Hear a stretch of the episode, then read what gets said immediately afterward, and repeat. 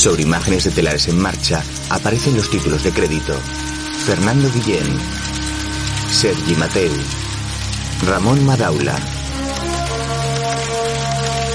y Amparo Soler Leal. En La telaraña, una película española dramática de 1990. Adaptación de la novela de Jaume Cabré. Guión de Jaume Cabré, Jaume Fuster, Antoni Verdaguer y Vicens Villatoro. Con Jordi Dauder, Alfred Luchetti, Ovidi Monllor, Pachi Bisquer,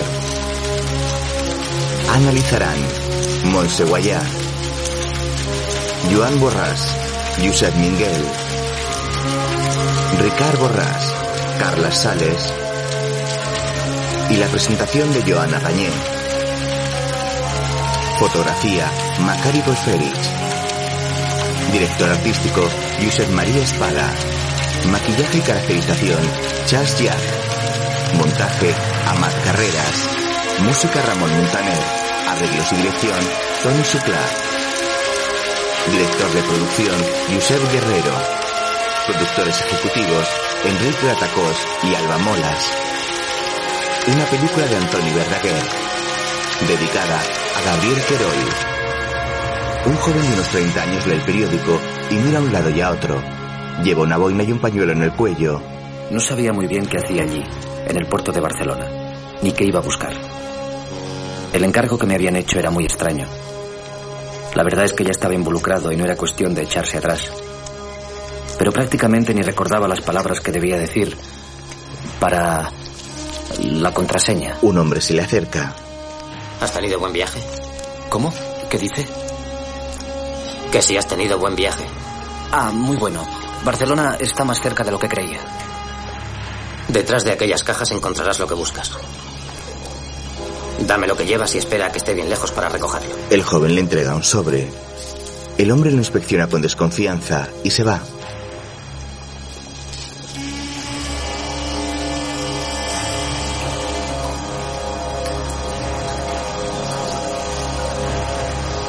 Joven se acerca a las cajas.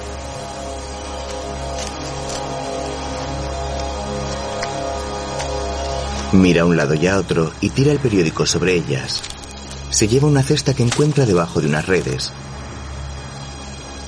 En otro momento, una mujer llora en el velatorio de un hombre que yace en el ataúd, mientras otras señoras y un párroco le rezan. Voy a ver si ha llegado el alcalde. No te preocupes, todo va bien. Es que si no me preocupo yo, ¿quién lo hará?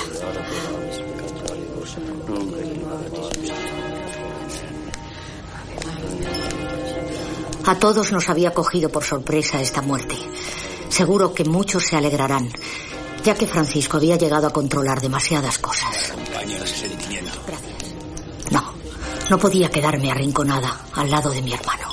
Entra en el salón de una casa de gran tamaño repleta de gente.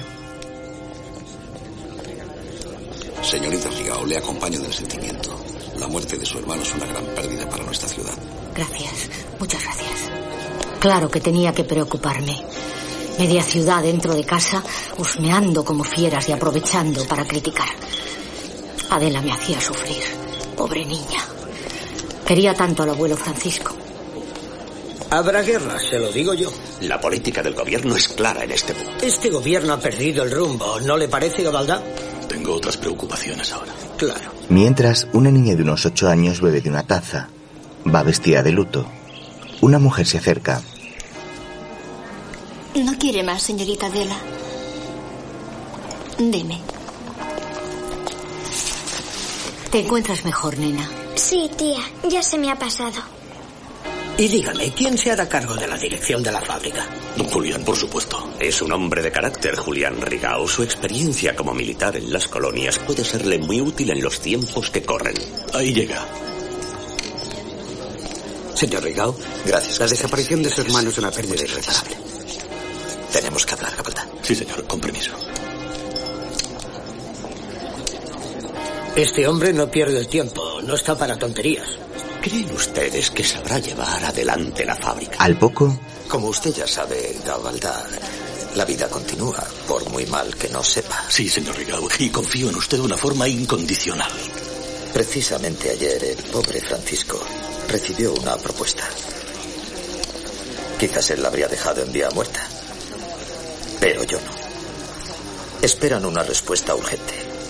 El viernes, como muy tarde, hay que decir que sí. Pues es necesario que lo hablemos cuanto antes.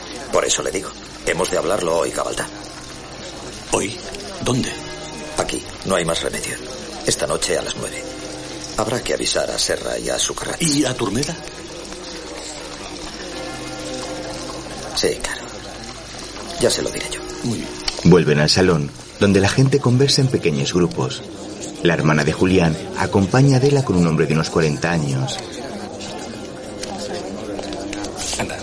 La niña se despide de su tía. Tío, me llevo a la niña. Enrique, Adiós. tendríamos que vernos esta noche a las nueve. Ya están todos avisados. ¿Esta noche? ¿Tan urgente es? Urgentísimo.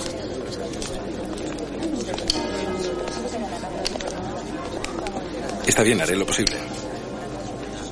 Hasta luego. Adiós, tío. Vámonos. Eh, adiós. Adiós, Turmeda. Enrique y Adela salen de la casa. El hombre se pone un elegante sombrero.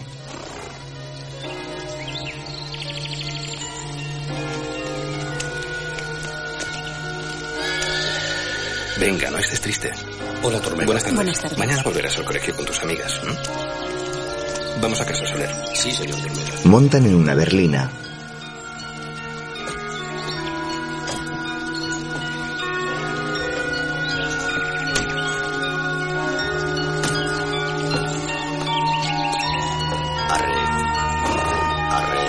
Se marchan dejando atrás varios coches de caballos parados delante de la majestuosa casa.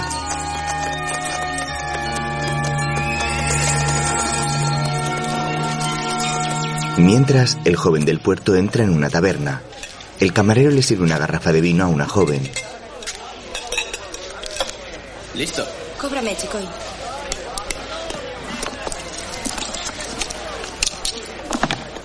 Toma. Adiós, guapa. Adiós. Adiós, mercader. Adiós. Buenas noches. ¿Qué te pongo? Una carnacha. ¿Está por ahí Tonet Miserias? Sí, ahí dentro, conspirando, como siempre. Mercader se bebe de un trago el vaso de garnacha.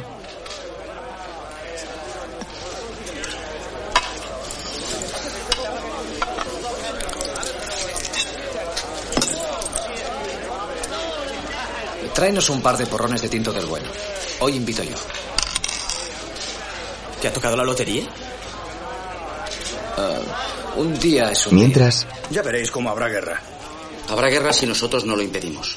¿Y cómo lo vamos a hacer, miserias? Son ellos los que mandan. Y si ahora toca guerra, iremos a la guerra. ¿O no? Por eso nos organizamos. La huelga general puede parar una guerra que ningún trabajador quiere. Incluso puede caer el rey.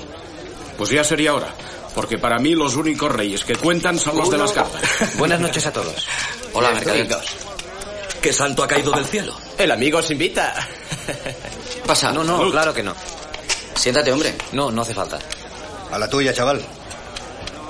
¿Qué pasó en la última huelga general? Pues que la gente se acojonó. Y ahora pasará lo mismo si nos despistamos. Hemos de ir todos a una. Bien dicho, cabré. Socialistas y anarquistas, hemos de ir todos a una. No podemos distraernos porque nuestro objetivo es el mismo. Con eso del lockout, la huelga la tenemos mal. En otros sitios, los dueños han cerrado las fábricas y han acabado la huelga. Si hace falta, quemaremos las fábricas. ¿Y qué vas a ganar? Las fábricas algún día serán nuestras. No hace falta ir tan... Tonet Miserias era un tipo cojonudo. Como siempre tenía razón. Era necesario luchar por la causa del pueblo. Y él era quien lo tenía más claro. Si no lo hacemos así, no conseguiremos nada. ¿Y tú qué dices, mercader? Yo no sé, solo escucho. Bueno, es tarde, tengo que irme. Adiós. Adiós, Los mercader. anarquistas, Adiós. ¿cuándo cojones aprenderéis a ser constructivos? Eh, eh, un momento. más tarde, Joder, sí que tardan en salir. Claro, como el muerto era un pez gordo. ventris Jesús. Santa Maria, Mater Dei, ora pro nobis peccatoribus, nunc et in hora mortis nostrae. Amén. Ave María, gratia plena, Dominus tecum, La hermana de Francisco va al salón. Hola, Enrique. Buenas noches, tía. Tenga. ¿Han llegado los demás? Sí, están en el salón. ¿Y la nena? Pobrecita, está muy afectada por lo del abuelo. Voy a la reunión, llego tarde. Teníais que reuniros precisamente hoy, aquí en esta casa, con Francisco de cuerpo presente. Eso es cosa del tío. Yo no tengo nada que ver. Turmeda camina por el salón que recogen dos empleados. Al rato se reúne con Julián, Gabaldá y otros dos hombres, uno de los cuales anota. A mí me parece peligroso. Imprudente. ¿Por qué? La gente se preguntará dónde va. Esta tela es militar, se lo olerán. Resumiendo, puede explotarnos en las manos. Cojones, Serra. Usted debería estar contento porque las máquinas sacarán humo de verdad. No es la primera vez que trabajamos para los militares. Las circunstancias son diferentes, don Julián. Ahora hay mala leche. Usted me habla de política. Y eso es un problema de los políticos. Y nosotros somos fabricantes, ¿o no? Damos trabajo, Serra. Y esa ropa no hará que se pare la guerra, si es que la hay. Mire, Serra, el gobierno ha aprobado un crédito especial y el ejército no se puede permitir ser mal pagador. ¿Comprende? Y para el vapor es un buen negocio. Mientras,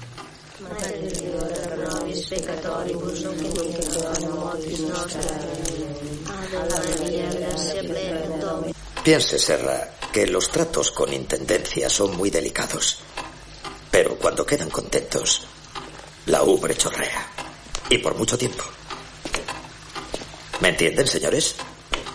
La ocasión es magnífica. Y pienso que debemos pasar por encima de los miedos de Serra. Por el bien de la casa. Además, eh, el contacto con un militar de intendencia lo tengo yo. Y no costa a nadie. ¿Y cuándo tenemos que empezar a servir? Dentro de tres días la primera revisión. ¡Imposible! No hay tiempo material. Técnicamente es posible. Pongamos cinco días. No, tres. Pues tres, sí, señor. Tres. Serra, piense que para la empresa es importante. Nunca había bebido tanto café como aquella noche. No parábamos de discutir. El abuelo Francisco de cuerpo presente y tío Julián haciéndose el importante. No dejaba de insistir sobre el pedido militar. ¿Qué interés debía tener? Enrique se sirve un café y se levanta. Lo cierto es que tío Julián se aferraba a su idea y lo sometió a votación. Lo someteremos a votación. Gabaldá estaba de acuerdo, claro.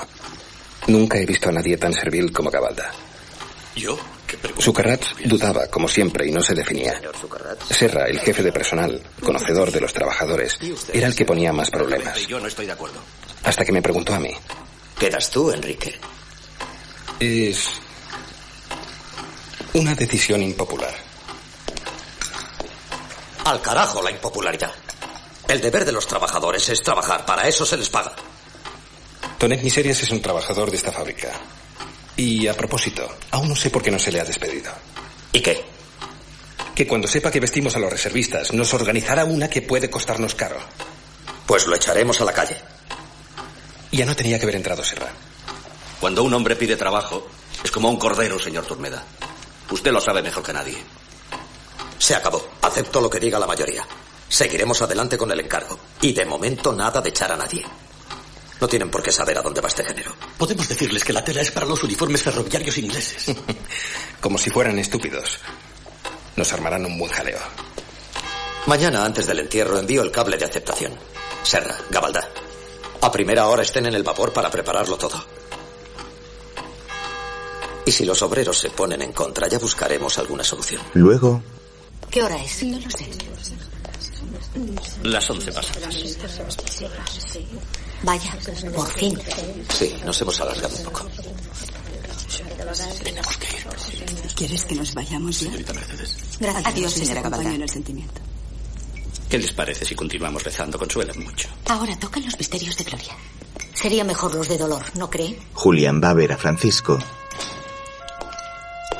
salvación es el consuelo de los pobres pecadores. Lo que más me dolía era que Julián ni tan siquiera sabía guardar las apariencias. Nuestro hermano de cuerpo presente. Y él empezaba ya a ordenar, a querer ser el cabeza de familia.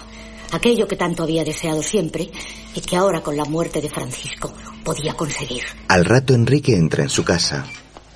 Buenas noches, Montserrat. Buenas noches, señor Turmeda. ¿Y Adela? Arriba, durmiendo. ¿No la ha oído llorar? Estaba muy excitada. Pobrecita.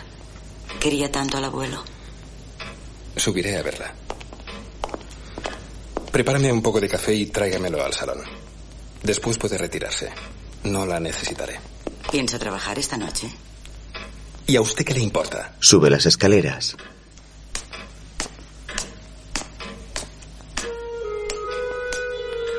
Montserrat se queda acariciando el sombrero de Turmeda con desánimo.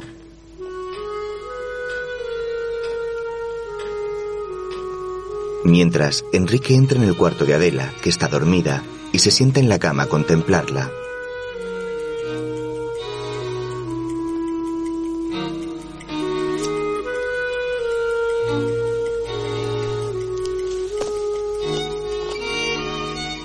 Pobre Adela. Tan pequeña. En momentos así es cuando más echo de menos a Francina. Es tan difícil educar a una criatura sin madre. A veces pienso que la tengo demasiado alejada de mí, en un internado de monjas. Pero yo solo ni puedo, ni sé. Y Montserrat está donde tiene que estar. Si adoptara el papel de madre, querría también el de esposa. Y esto no me conviene por ahora. Y tía Mercedes que piensa que quiero quitarme a mi hija de encima. ¿Qué sabrá ella? Si Adela es el único vínculo que me une a la familia. Y la fábrica. Una vez muerto mi suegro, Adela es la continuación de la familia Rigau que ni tío Julián ni tía Mercedes tendrán. Cuando él vivía, las cosas me iban bien. Tenía su confianza y se podía hablar con él. Muy bien, gracias. Pero tío Julián es peligroso. Hoy he intentado empezar a mandar. Debo pararle los pies. Como sea. Luego Montserrat le sirve café. ¿Alguna otra cosa? Sí, diga a Soler que mañana por la mañana a primera hora deberá acompañar a la niña al internado. Y usted necesitará la berlina. No, solo por la noche. Claro. Como cada viernes. Exacto. Como cada viernes. Nada más. Señor. No. Puede retirarse. Enrique se queda pensando.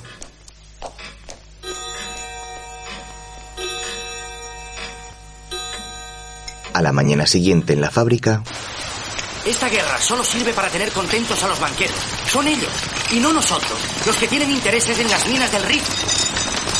Miserias, ya han regresado del entierro del dueño. mientras, Oh, hola, hola. Anda, déjalo allá abajo.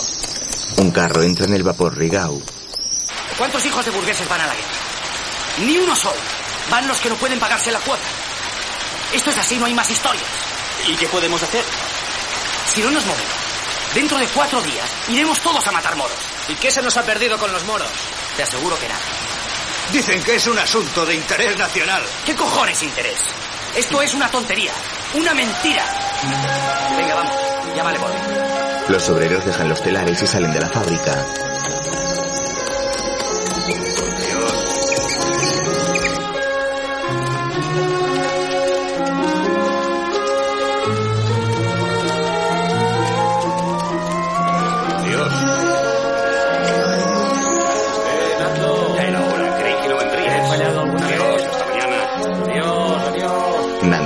Y deja su puesto en la puerta del vapor a un hombre que la cierra. Después, una berlina llega a una gran casa de piedra con ventanales en forma de arco.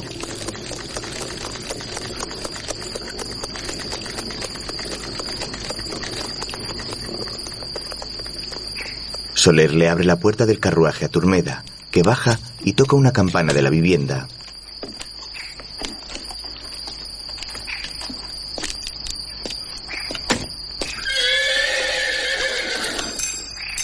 Al poco lo recibe una mujer. Ahora mismo avisaré a Tineta. ¿Le apetece tomar algo? Sí, cualquier ¿Una cosa. copita de vino? Muy bien, gracias. Siempre va bien una copita, ¿no le parece, señor Carreras? Enrique se quita el abrigo y le da dinero a la mujer mientras ella le sirve la copa.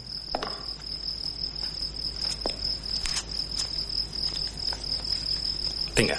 Gracias. Ella lo guarda en un ventanuco y se retira.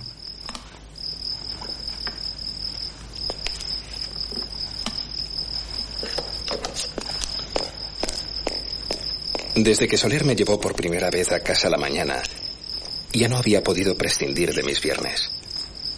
Estaba totalmente enloquecido por Tineta y era capaz de saltar por encima de todas las consideraciones que pudieran hacerme.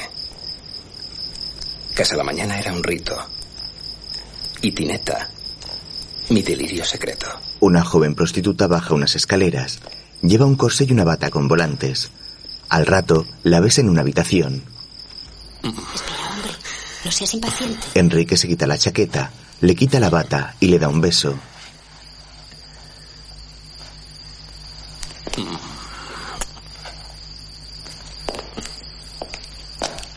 Abre un balcón, se desabrocha un botón de la camisa y respira profundamente.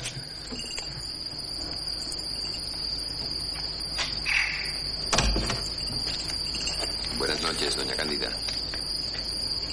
Hasta pronto. Buenas noches. Adiós. Tineta, ¿Qué quieres Tineta va junto a él y lo abraza. ¿conoces a ese hombre? No veo nada. Vaya. O sea que Costa también suele venir por aquí. Bien.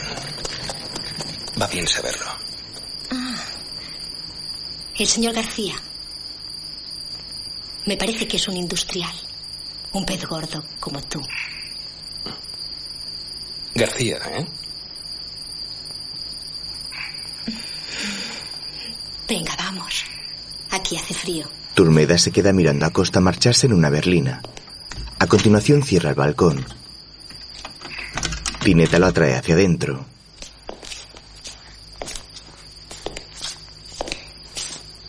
¿Sabes si viene muy a menudo? Qué sé. A mí no me líes. Tineta le desnuda. Una vez al mes, como mucho. ¿Le gusta algo en especial? No es como tú. Vamos. Ahora tienes que pensar solo en mí. Se besan apasionadamente. A la mañana siguiente, en el jardín de la casa Rigau, Y esta noche baile en el casino. Yo no pienso ir. Con el luto tan reciente, deberían haberlo suspendido. Mi hermano Francisco, que en gloria esté, era un puntal del casino. El muerto al hoyo y el vivo al bollo. Tienes toda la razón. Nos serviremos nosotras. Anda, ve a la cocina. la empleada se retira. La amiga de Mercedes sirve el té.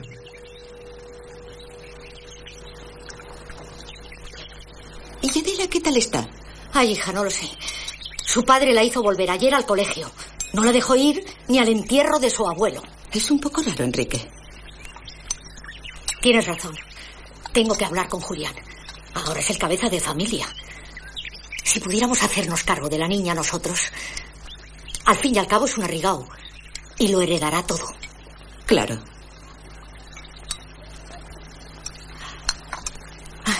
Anda, demos un paseo. Más tarde se celebra el baile en el casino.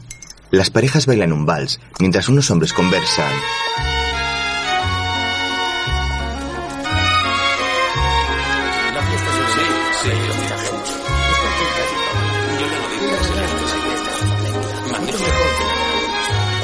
Julián Rigau llega,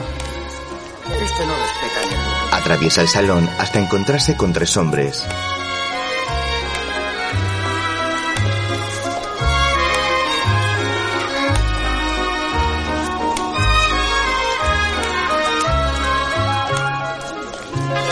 La veu hablan de embarque de tropas. Ah, sí. La vanguardia también lo comenta. Buenas noches. Buenas, Buenas noches, Rigau. ¿Usted por aquí, Rigao? La vida continúa, señor Sarradell.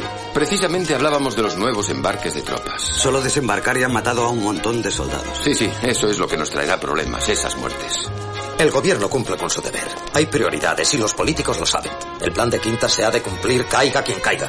Soldados sacrificados que van a defender la patria. ¿Quiere decir eso? Es cierto, coño, es cierto. Van a defender la patria. Cumplen con su deber, ¿no? No se lo tome así, Rigao. Piense que en el muelle queda mucha gente resentida, pero al gobierno eso no le preocupa. Desde Madrid no se oyen los gritos, ¿comprende? Mientras en la taberna, Pero lo has leído bien. ¿Queréis algo más? No, chico.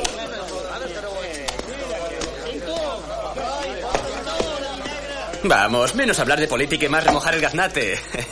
Mirad, hoy han salido del puerto de Barcelona el Buenos Aires y el Montevideo. Son barcos de guerra, ¿verdad? Me parece que no, pero llevan soldados. Fijaos qué dice.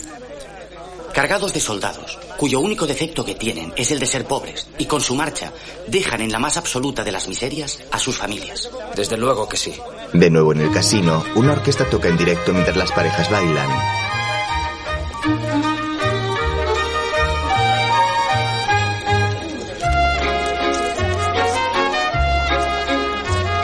La patria es la patria. Quien en estas circunstancias no se sienta español... No me meto en eso, pero hay soluciones que no son las militares. Ya me explicará usted, Sarrodel, cómo resuelve un caso de rebelión. ¿Con besitos? No, señor. Mano dura y que se jodan los monos. No se nos ha perdido nada en tierra de monos, Rigao. A usted, Castells, quizá no se le haya perdido nada, pero a mí sí que se me ha perdido. Y mucho. Solo hace falta tener ojo clínico. Expansionismo a la larga quiere decir producción. Mano de obra, materias primas. Y si me apuran, mercado potencial. Se me ha perdido mucho en África. Este es el secreto de las colonias. Yo no lo tengo tan claro. Los intereses de las minas, Rigau, no son nuestros intereses. Y si no son nuestros intereses, la guerra tampoco es nuestra. El precio del algodón va subiendo y eso es grave. Y plantaciones de algodón en Marruecos no hay ni un palmo. El problema lo tenemos en nuestras fábricas. Nos la estamos jugando y en eso tenemos que estar unidos. Es lo que han hecho los empresarios en otros sitios, manteniendo el lockout y controlando a los obreros. Pero qué cojones controlar. Los obreros no están organizados y no responderán porque no saben cómo hacerlo. ¿Y la huelga general que propone la Federación Obrera? ¿O no ha oído hablar de ella? Eh, solo palabras. Usted verá, Rigao, cuando le surja el problema. Todo puede arder. Está bien, está bien. En Barcelona hay follón, de acuerdo. Pero aquí no pasará nada. Todos ustedes son unos alarmistas. Mientras, De aquí han llamado a varios. A mi hermano, a Enrique, un compañero suyo, no sé, y a otros, según dicen. Enrique tiene hijos. Son muchos los que tienen hijos. No es justo. Por eso digo que no se puede aguantar, compañeros. Esto debe acabar con una revuelta organizada. ¿Revuelta organizada? No sé quién la organizará. Todo el mundo está contra la guerra, pero nadie se mueve. ¿Quién es nadie? Los políticos, los partidos, nosotros. No esperes que te lo hagan los políticos. Somos nosotros los que tenemos que movernos. Exacto. La iniciativa es nuestra. Si no nos movemos, nadie lo hará por nosotros. ¿Y en Barcelona qué dicen? Se habla de huelga general. Ahora te escucho. Así debemos funcionar. ¿Qué sugiere? Unión empresarial, más que nunca todos a una. Usted está en la Junta del Fomento Empresarial y sabe que allí son partidarios de la guerra. El fomento corteja al gobierno. Lo lamento, pero es así, no lo puedo remediar. Por encima de nuestros intereses de fabricantes está el interés de la patria.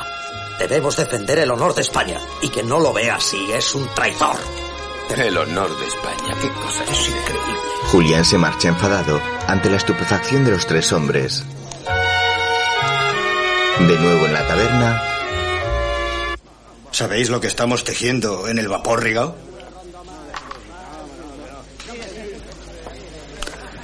Tela militar. ¿Pero qué dices, Cordetas? Esa tela es para los ferroviarios ingleses. Tonet se queda pensando.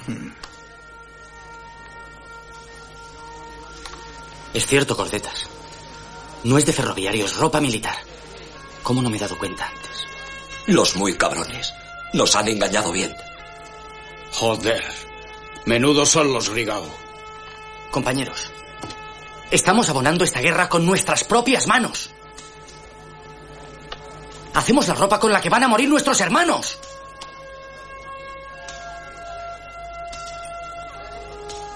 Fabricamos mortajas. Otro día un joven se despide antes de montar en el tren. ¿Por qué tiene que irse? Si hace solo cuatro días que estaba haciendo el servicio. Vamos, mujer, no llores. No me lo hagas más difícil. Se besan. Mercader está con él. Volveré pronto. Adiós, hijo. Abraza a la mujer y se lleva una maleta.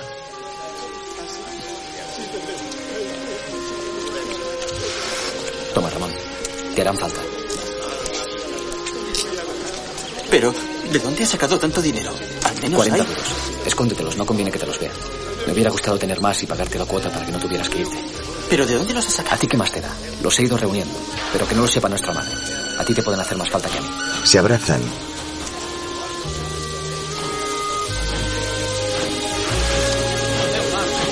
Ramón sube al tren en marcha. Los familiares se despiden de los jóvenes.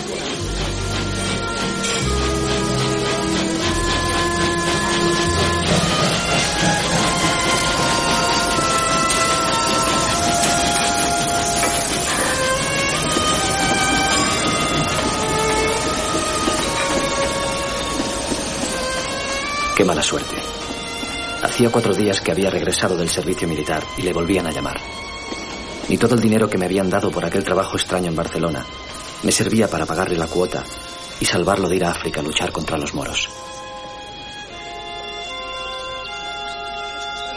Esto es una putada. Otro día Serradell lee en el periódico que España entra en guerra con Marruecos. Le pasa el diario a otro hombre que está sentado junto a él.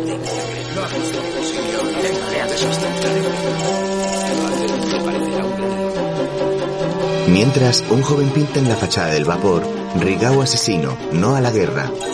Sale corriendo. Luego, Buenas tardes, señores. Hola, buenas tardes. ¿Quiere tomar alguna cosa, señor Serradell? Sí, tráigame también un bichí catalán. Fíjese, incluso los diputados catalanes se han reunido por el lío ese de las quintas. Hay noticias para todos los gustos. Esta no es la que más me preocupa. Pues debo decirles que no pienso mover un solo dedo para evitar escarmentar al gobierno con una huelga. No estoy de acuerdo con esta guerra. Lo he dicho muchas veces. Nadie está de acuerdo. Hombre, eso. Según veo, Rigau, usted sí está a favor. A mí lo que me sorprende es que ustedes, que son empresarios, no estén contra la huelga. Me parece increíble. La huelga es un toque de atención al gobierno para evitarnos males mayores. Es el precio que debemos pagar, Rigau. Páguelo usted. En mi fábrica se trabajará. Y basta. Lo dudo.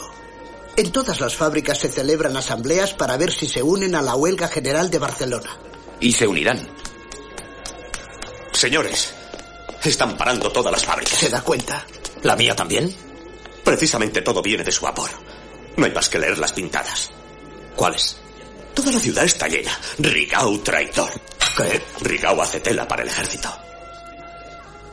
Teje las mortajas de nuestros hermanos, dice la mayoría. ¡Embusteros! ¿De dónde sacan esas mentiras? Julián se marcha golpeando la botella de agua con gas, la cual empapa el periódico.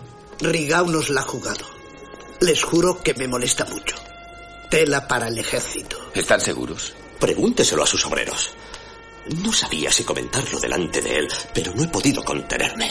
Me irrita su patriotismo. ¿Alguien lo sabía? Se lo tenía bien callado. ¿Qué podemos esperar de un individuo así? Se llena la boca de patriotismo y lo que quiere es defender su negocio. Claro, siendo militar retirado. Más tarde, en el exterior de la fábrica, se agolpan decenas de trabajadores. Un coche de caballos avanza entre ellos.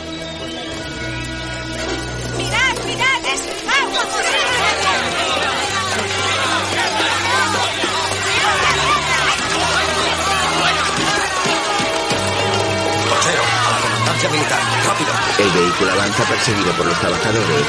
En la pared hay una pintada donde se lee, aquí se hace ropa militar. Más tarde, Lo siento, coronel. Piense que este no es el único problema que tengo. Hay muchos focos de rebelión en la ciudad. Lo sé, comandante, pero hay que ahogar la revuelta allí donde nace. Si deja que continúe la manifestación sin intervenir, le aseguro que la próxima será mucho más numerosa. Coronel Rigau, haré todo lo que pueda, pero sepa que me han destacado aquí con muy poca gente. ¿Y el Somatén? ¿Ha pensado en el Somatén? el comandante está pensativo. Luego, en la fábrica,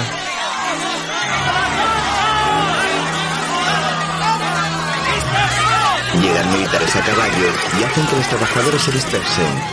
Mientras un grupo de hombres armados llega por una calle.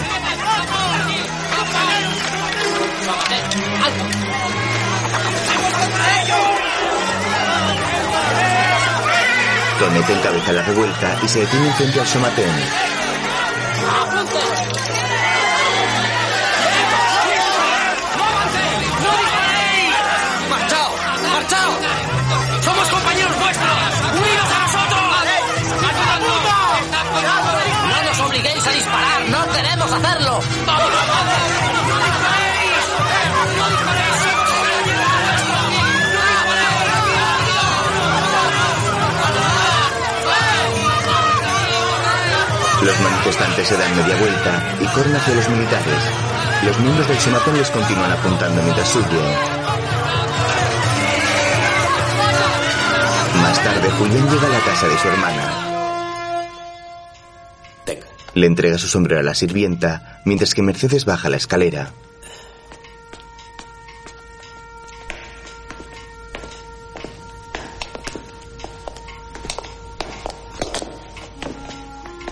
Supongo que ya lo sabes.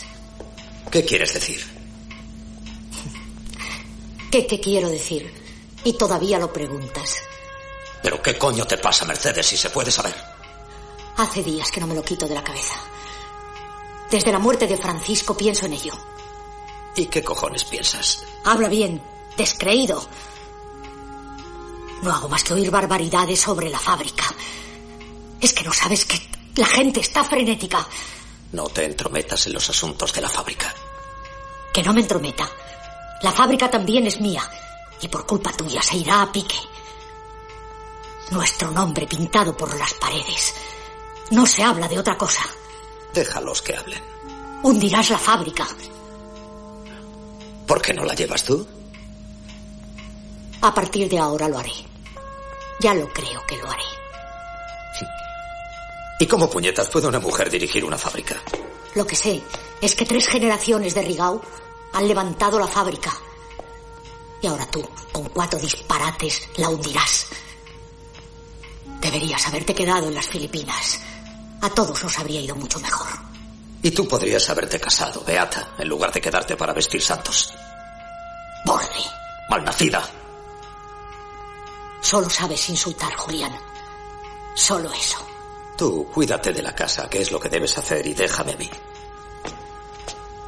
La actitud de mi hermano me molestaba profundamente. En aquellos momentos vi claro que Julián no era, ni mucho menos, la persona idónea para llevar adelante los negocios de la familia. Más tarde, en el exterior de casa a la mañana, Mercader observa a su alrededor desde la verja de entrada.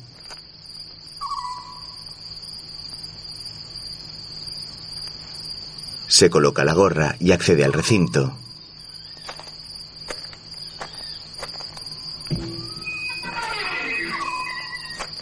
Llega hasta la puerta y toca la campana. Doña Cándida se asoma por la ventana.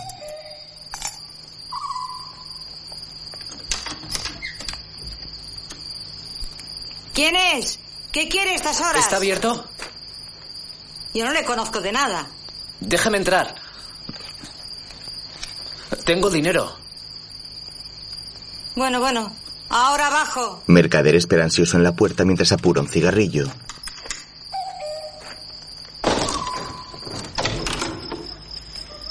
Pasa, pasa. Quédate aquí. Hoy con tanto jaleo no esperábamos a nadie. Voy a buscar a las chicas. No es necesario. Quiero la más cara. ¡Tineta! Mercader le entrega un fajo de billetes a la mujer. Muy bien.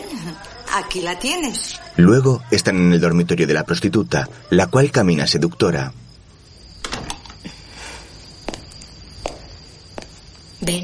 Él la sigue mientras ella se retira la bata blanca que lleva puesta.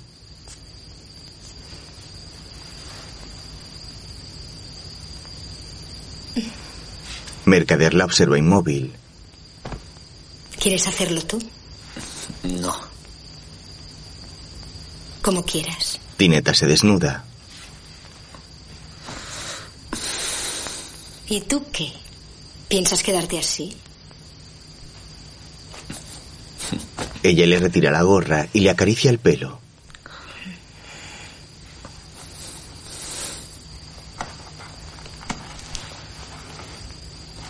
Le abre el abrigo y comienza a besarle apasionadamente. Luego mantienen relaciones sexuales.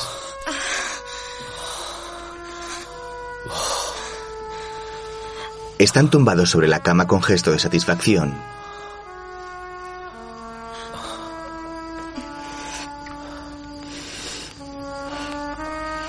¿Cómo te llamas?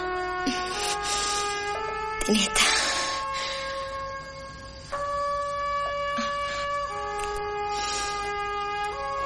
¿Te ha gustado? Ah,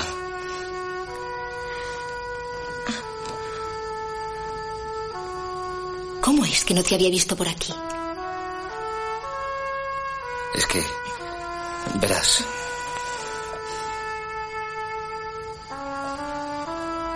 Hoy es un día muy importante para mí. ¿Y has querido celebrarlo? Bien hecho. Pero ahora ya nos conocemos. Vuelve pronto, ¿eh? Tineta le besa en los labios mientras acaricia su cuerpo.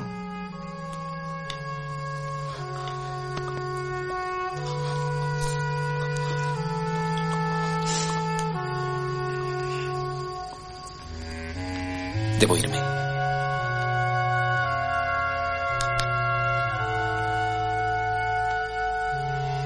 ¿Me prometes que volverás? ¿Me lo prometes? No sé si podré. Luego Julián está despierto, tumbado en una cama con gesto pensativo.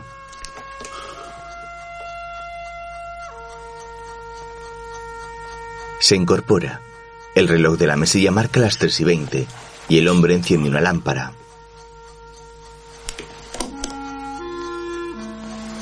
Se levanta y se acerca hasta una cómoda con flores.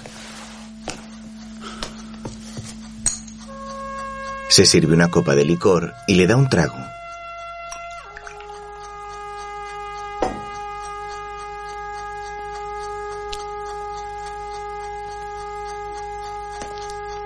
Camina por la habitación hasta la ventana.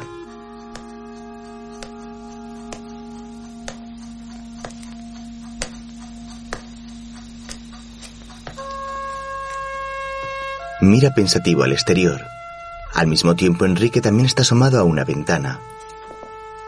Turmeda saca una llave y abre la parte baja de un mueble.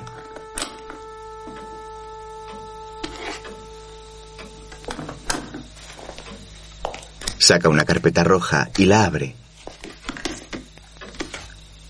Observa los documentos que hay en el interior. Coge uno de ellos y lo lee detenidamente.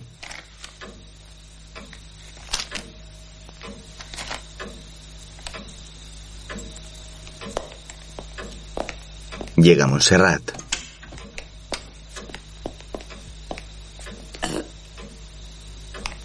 Venía para ver si necesitaba algo más, señor. No, gracias, Montserrat.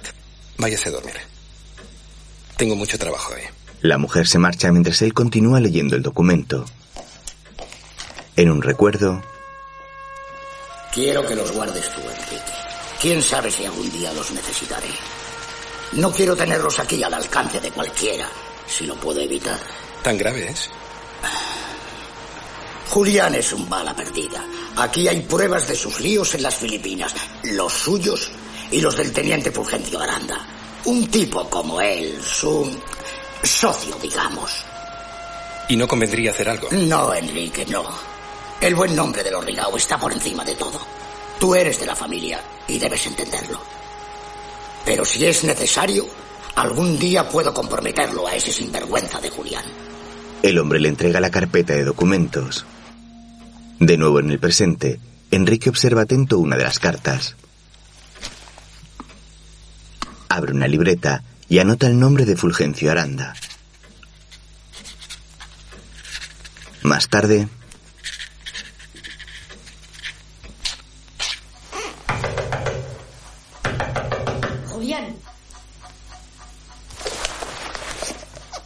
¿Qué pasa? sal, deprisa. Una desgracia. el hombre se levanta alarmado. Después los bomberos intentan apagar un enorme fuego en la fábrica, mientras Julián llega hasta allí. ¡Qué desastre, don Julián! ¡Una catástrofe! Ha habido muchas pérdidas. Sí, sobre todo en el almacén. Todas las piezas que hemos fabricado últimamente. Gabalda y Rigao caminan hacia el edificio. ¿Hay peligro de que se extienda? No, afortunadamente hemos llegado a tiempo. Un accidente o Es provocado. difícil asegurarlo, pero yo diría que provocado. Hijos de puta. ¿Qué ha pasado exactamente? Quieren arruinarme, pero no se saldrán con la suya. Continuaremos con el pedido sea como sea. ¿Y está seguro que ha sido provocado? Encima defiéndenos. Ha sido un sabotaje. Por cierto, Cabalda, usted tiene acceso a los papeles. El encargo es el del ejército. ¿Recuerda quién lo firmaba? ¿Qué quiere decir? ¿Quién era el oficial que nos hizo el encargo? No lo sé, señor Turmeda. ¿Qué importancia tiene esto? Bien, ya hablaremos. Enrique observa cómo las llamas devoran el edificio de la fábrica.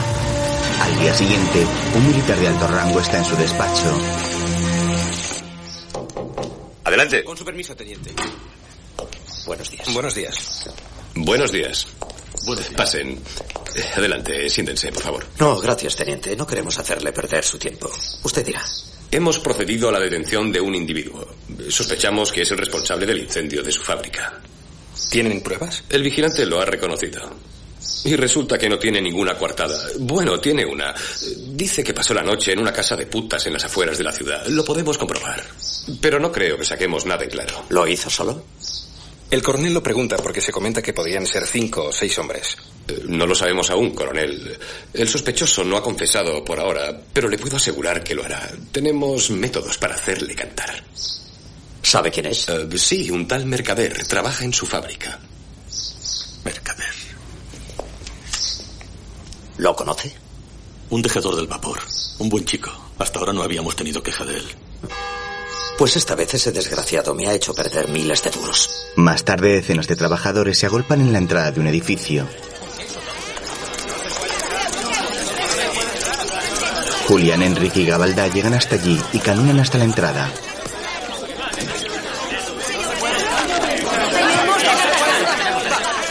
¡Alto! ¿Qué alto ni qué cojones? Soy el coronel Rigao del vapor Rigao. Dicen que en Barcelona han quemado iglesias y conventos. Pues aquí también ha habido fuego. Han quemado el vapor Rigao. Les está bien empleado por hacer tela para el ejército. Calma, calma. Así no iremos a ninguna parte. del gobierno de Madrid. Propongo que el ayuntamiento en pleno tome el acuerdo de pedir al gobierno que de una vez por todas cambie su actuación. La guerra es una indecencia. Solo sirve para exaltar los ánimos y hacer lucir las medallas a los generales. Pues menos mal que tenemos a los militares. Suerte de ellos. Silencio. Hablen de uno en uno, por favor. Tiene la palabra el señor Costa. Señor alcalde, señores regidores, colegas. Los industriales de esta ciudad queremos pedir a las autoridades locales que se comprometan a velar por el orden y la paz, sobre todo en las fábricas y en los vapores. No podemos permitir que la mala política del gobierno de Madrid hunda la industria local. Muy bien dicho, Costa. Responsabilidad. Ni paz ni puñetas. El ayuntamiento no tiene nada que ver en este asunto. Lo que hace falta es que el ejército intervenga de una vez. Y si con el ejército no es suficiente, que lo haga el Somatén. Que para eso lo pagamos todos los que estamos aquí. Por favor, señor Rigao, tranquilícese. Pero ¿cómo puede hablar Propongo que vayamos a Barcelona a hablar con el capitán general y el gobernador civil para que nos envíen más hombres. Rigao está loco. Sí, ¿qué pasa? Solo el ejército puede garantizar la seguridad de los vapores. A mí esta madrugada me han incendiado la fábrica. Si no quieren que les pase lo mismo, déjense de subterfugios y de políticas. Y hagamos frente a esos sinvergüenzas. Sí, señor. Rigao tiene razón. Rigao habla así porque trabaja para los militares. Yo voto por la propuesta de Costa. La revuelta no es contra nosotros, sino contra el gobierno. ¡Fuera! ¡Tiene razón! Pues yo también estoy Calma, señores. Calma. ¿Y quién nos dice que no la ha quemado él mismo para hacerse la víctima? Más tarde, Mercedes está sentada en un sofá con gesto angustiado. Julián entra en la casa familiar acompañado de la sirvienta. Camina hacia el salón en el que está su hermana.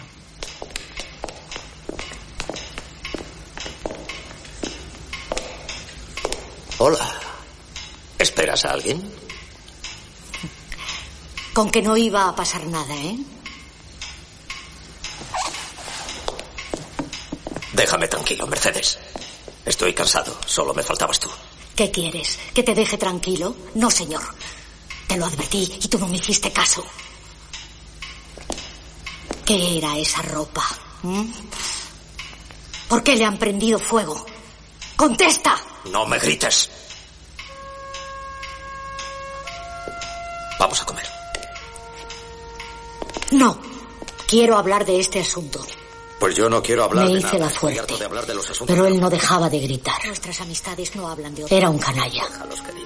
No solo no sabía llevar la fábrica, hundiéndonos a todos, sino que estaba desprestigiando el nombre de Lorrigao.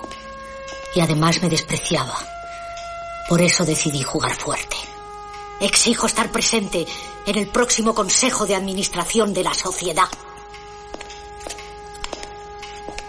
No digas barbaridades. Jamás. Tengo todo el derecho. No puedes negarte. Pues me niego. Yo soy el cabeza de familia. No puedes hacerlo. Tengo acciones a mi nombre. Tengo todo el derecho. Y si hace falta, recurriré a un abogado. ¿A quién? ¿A Enrique? ¿Y por qué no? A cualquiera. Quiero saber qué decisiones se toman y por qué.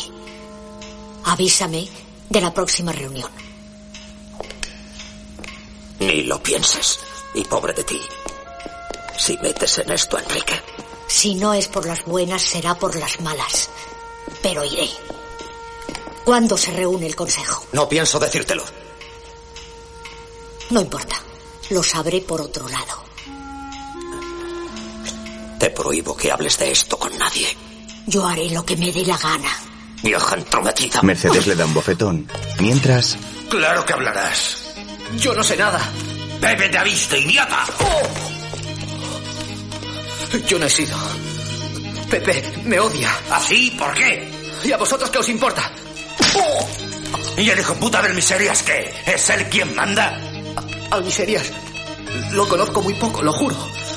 ¡Vomítalo ya! ¡El portero te vio, hijo puta! un policía golpea fuertemente a Mercader. ¡Anarquista de mierda! El joven está en el suelo. Está bien, está bien.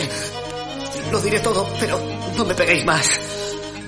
Les dije todo lo que sabía, pero ellos no dejaban de preguntar, sobre todo nombres. Insistieron mucho con los nombres. Yo por suerte no sabía ninguno. Estaba hundido, sí, pero de mi boca no salió nunca el nombre de Donet Miserias. En un recuerdo, Seguí las instrucciones de aquel desconocido. Saltar la puerta del vapor y tener cuidado con el perro ya que podía alertar al vigilante. Incluso me recomendó que llevase algo contundente para golpear a Pepe si hacía falta. Eso no me hizo ninguna gracia. ¿Qué ocurre, Nicris? ¿Qué te pasa? ¡Cállate! ¡No armes tanto jaleo! ¡Cállate! ¡Oh! Debía ir directamente al fondo del almacén y prender fuego a los montones de tela militar. Debía ser un fuego no muy grande, el justo para chamuscar la tela, ya que solo era una advertencia. Mercader prende las telas de la fábrica. Todo aquello había sido demasiado para mí. Primero el paquete con armas en el puerto de Barcelona. Después el incendio. Y el pobre Pepe. Yo no quería hacerle daño. Pero la causa del pueblo pide sacrificios. Y yo estaba dispuesto a todo. Estaba seguro de que solo era el principio, ya que las armas aún permanecían escondidas. De nuevo en el presente, Señor Turmeda, doña Mercedes quiere verle. ¿Mi tía? ¿Dónde está? En el recibidor le espera con el señor notario. Tráigame la chaqueta. Montserrat se marcha mientras Enrique apaga su cigarrillo. Se levanta y se coloca la chaqueta con la ayuda de la mujer.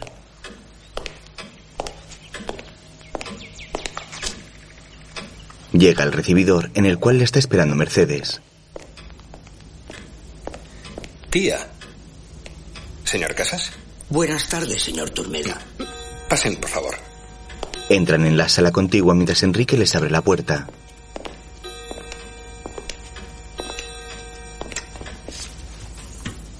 Pero siéntense, hagan el favor. La mujer y el señor Casas toman asiento. ¿Bien? Ustedes dirán. Le he pedido al señor Casas que me acompañe, ya que se trata de un asunto profesional. Pero no hacía falta, tía. Los asuntos de familia se pueden... Déjate de familias. Adelante, señor Casas. La señorita Rigau desea tener en sus manos las acciones de la fábrica que son de su propiedad. Y como usted es el abogado de la empresa... Sí, sí, pero no lo entiendo. ¿Para qué quiere las acciones, tía? Eso no es asunto tuyo. Son mías. Tengo todo el derecho. ¿O no? Sí. Pero aunque no las tenga en mano, siempre serán suyas. Mercedes le mira seria. Además, las acciones están en la caja fuerte del vapor. Y la llave solo la tienen tío Julián y su carrats. Pienso que lo más práctico sería que hablara con su hermano. Julián no debe saber nada de esto, Enrique. Habla con su carrats y que me dé mis acciones. Es la ley, ¿no, Casas? Sí, señorita, es la ley. Está bien. Hablaré con su carrats. No, las quiero ahora mismo. La fábrica está cerrada, tía. Con el jaleo de la huelga no hay nadie. Me da igual, Enrique. Quiero que sea ahora. De acuerdo. Enrique mira su reloj de bolsillo. De acuerdo. Después, Arriba, mercader. el joven se levanta visiblemente dolorido y con heridas en la cara. Al llegar a la puerta, mira asombrado a la gente. Sígueme. Ambos caminan por un oscuro pasillo. Mientras en otra sala, un hombre está atado con una cuerda y Mercader y la gente llegan hasta allí.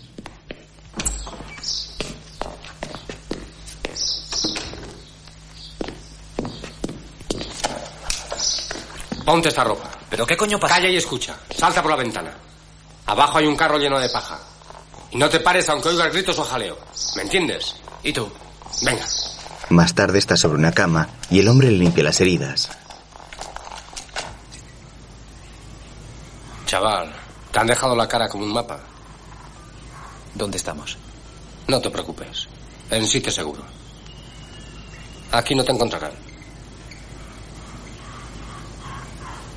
Bueno, ya está. Ahora descansa.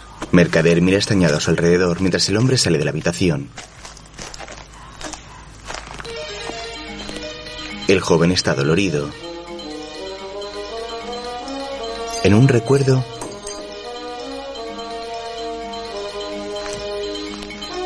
Echas un poco de gasolina y le prendes fuego. Pero ve con cuidado.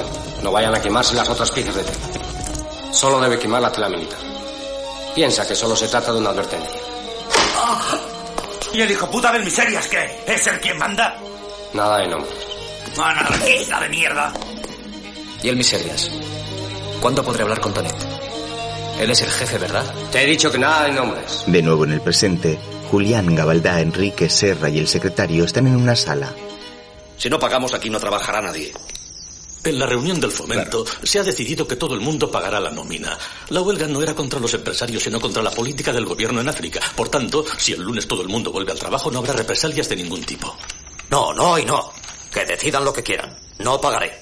No me sale de los cojones pagar. Me han amenazado. Han pintado mi nombre en las paredes. Me han incendiado la fábrica.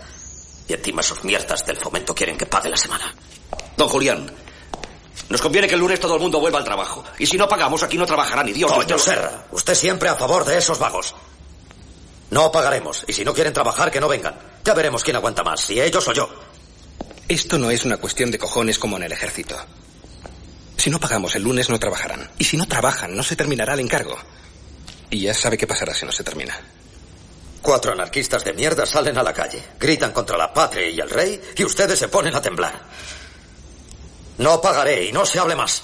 Si me permite, don Francisco, que en paz descanse, siempre decía que debíamos ser flexibles, que de vez en cuando a los obreros hay que darles una golosina.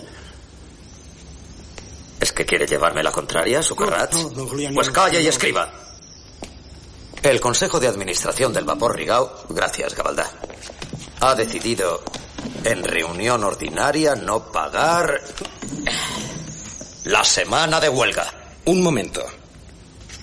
Que yo sepa, aún no se ha votado. Ni falta que hacer. ¿Votamos? Están todos de acuerdo, ¿no? Serra. Usted, Turmeda, ya sabe que yo no estoy de acuerdo con don Julián. Yo también creo que deberíamos pagar. ¿Y usted, Sucarrats? Me abstengo, yo me abstengo. Y yo voto por pagar. Tres votos a favor de pagar, una abstención y uno en contra. ¿No es cierto, tío? ¿Pero qué cojones de votos? Aquí mando yo, que soy el dueño. Pero los estatutos del Consejo, don Julián... Métaselos donde le quepan. Tío, como abogado de la empresa me veo obligado a decirle que sus procedimientos no son legales. Bien, bien. Aplacemos la reunión. Quiero pensarlo. Ya decidiré alguna cosa.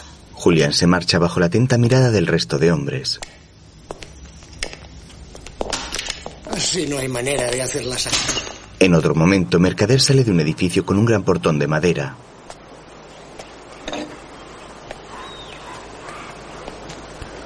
Camina decidido hacia un hombre moreno con gorra.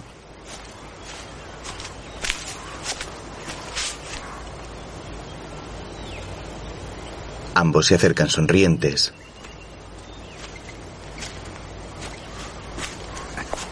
¿Mercader? Hola, Cordetas. Veo que estás mejor. Ya me imaginaba que tú y Tonet Miserias estabais detrás de todo esto. He venido a decirte que esta noche tenemos trabajo. ¿Podemos contar contigo? ¿De qué se trata? De asustar a un pez gordo. No sé si... Yo es que... Vamos, ahora no me vengas con dudas. Piensa que te hemos sacado de las manos de los civiles. Nos debes alguna cosa, ¿no? No me dejas elegir, Cordetas. O sea que Cordetas estaba metido en el asunto. Pero a quien yo quería ver era Tonet Miserias. Hablar con él. Oír como me decía, Mercader, te felicito. Pero ya imaginaba que por precaución no podía ni acercarse. Así que tú también estás metido. Cordetas fue tajante. Me dijo que ni hablar de ir a ver a mi madre. En el fondo yo comprendía que debíamos ser precavidos, aunque todo aquello me molestaba. Pero claro, ellos me habían liberado de los civiles y yo les debía un favor. No me parece. Tenía que estar a las verdes y a las maduras. ¿Dónde tienes las armas? Pero cuando le dije que las armas estaban enterradas en el patio de casa, Eres un estúpido mercader. Cordetas se enfadó mucho. Peor para ti. Esta noche tendrás que ir a buscarlas. Te acompañará Kiko. Piensa que también te vigilará por si se te ocurre hacer alguna tontería. Mercader, ahora las cosas van en serio. Si no puedo ir para ver a mi madre, tampoco puedo ir a por las armas. Esta noche, Mercader. He hecho todas las gestiones que me pidió. Y bien, señor Casas, ¿puedo o no puedo forzar la dimisión de mi hermano? Francamente es difícil. Mire, señorita Rigao, antes que nada, debe saber que una cosa es el Consejo Casas me explicó cómo estaba constituida la empresa. Una cosa era el Consejo de Administración y otra la Junta de Accionistas. Y yo solo podía influir desde la Junta de Accionistas. Era un poco complicado para mí, pero no quería mostrarme aturdida delante de problemas legales. El notario hablaba muy claro. Me contó las alianzas que se acostumbran a hacer entre accionistas para obtener mayorías. Vi con claridad algo que no me gustaba, que la única alianza factible para poder echar a Julián era Enrique. Enrique nunca me había caído bien. Siempre lo había considerado un entrometido que había entrado en la familia, dijéramos, sin permiso. Pero ahora me veía en la necesidad de pactar con él. Que una mujer, ya se sabe. Mire, señorita Rigao, lo mejor que puede hacer es vender esas acciones. Vivirá tranquila y obtendrá un beneficio sustancioso. Si usted lo desea, yo puedo encontrarle un comprador discreto. No, de ninguna manera, señor Casas. La fábrica es de los Rigao y lo seguirá siendo. Ahora estaba pensando que podría hablarlo con mi sobrino Enrique. Él tiene también las acciones de Adela. Si quisiera ponerse de mi lado, entre los dos podríamos echar a Julián. Esto no es cosa mía, señorita. Bien, bien. Gracias por sus gestiones. Mercedes se pone en pie y el señor Casas la acompaña hasta la puerta. Buenas tardes. Buenas tardes. El hombre cierra la puerta con gesto pensativo. Camina hasta su mesa y coge el teléfono.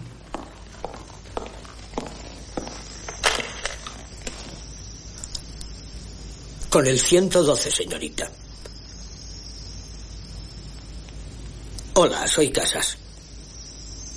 Acabo de hablar con la Rigao. No desea vender. Demonio de mujer. Parece que quiere mandar ella en esa casa. De acuerdo. Pondré manos a la obra ahora mismo. Tío Julián persistía en la idea de no pagar la nómina, y eso le enfrentaba con los otros industriales. Para mí era motivo ya para la guerra abierta, pero necesitaba el apoyo del fomento, o al menos su neutralidad. Por esta razón, aquella noche, antes de encontrarme con Tineta, fui a ver a Costa, que aunque era un fabricante de última hora sin la tradición familiar de los Rigau, había sabido moverse y controlaba la opinión del fomento. Buenas noches, Costa. Buenas noches, Turmeda. ¿Usted dirá? Mm, Preferiría hablar en privado. ¿Quiere que vayamos arriba? No, no, está mi tío y no quiero que me vea. Tengo la berlina ahí fuera. Si quiere, damos un paseo mientras hablamos y luego le dejo en su casa. De acuerdo, vamos. ¿De qué se trata? Tío Julián no acepta pagar la nómina. ¿Qué opina usted? Vea, Turmeda. No es mi problema, no sé qué decirle. Es un acuerdo general. Y quien no lo siga, allá él con su responsabilidad. No es conveniente ir por el mundo buscando pelea, compréndame. El fomento piensa que es mejor cortar, así se calman los ánimos y el lunes todos a trabajar. Pues mi tío no lo ve así. Habla del principio de autoridad, de que se debe ser inflexible. ¿Y qué quiere que yo haga? Mire, si continúa habiendo jaleo, no será en las fábricas. Ahora le toca al gobierno castigar y eso a nosotros no nos afecta. Bueno, mientras el follón no entre en las fábricas. ¿Piensa usted tomar algún tipo de represalia? Ahora podemos permitirnos el lujo de no castigar a nadie. El gobierno lo hará por nosotros. Y espero que el castigo llegue también a aquellos que les quemaron la fábrica. Yo también lo espero. Pero mi tío no entiende esas razones. Para él lo que cuenta es el garrotazo directo. Estamos acostumbrados a que los Rigao vayan a la suya. El pedido de cera militar fue una mala jugada. Que nos llevará a la ruina. En el exterior, Eso dicen. Lo leí en la voz del cochero. Y Puedes irte. Me acompaña el señor Turmeda. Muy bien, señor Costa. Hola, Soler. ¿Qué tal el trabajo? Buenas noches, señor Costa. Muy bien, gracias. Llévanos a dar un paseo, Soler. El señor Costa y yo tenemos que hablar. Después le dejaremos en su casa. De acuerdo. los dos hombres suben a la berlina.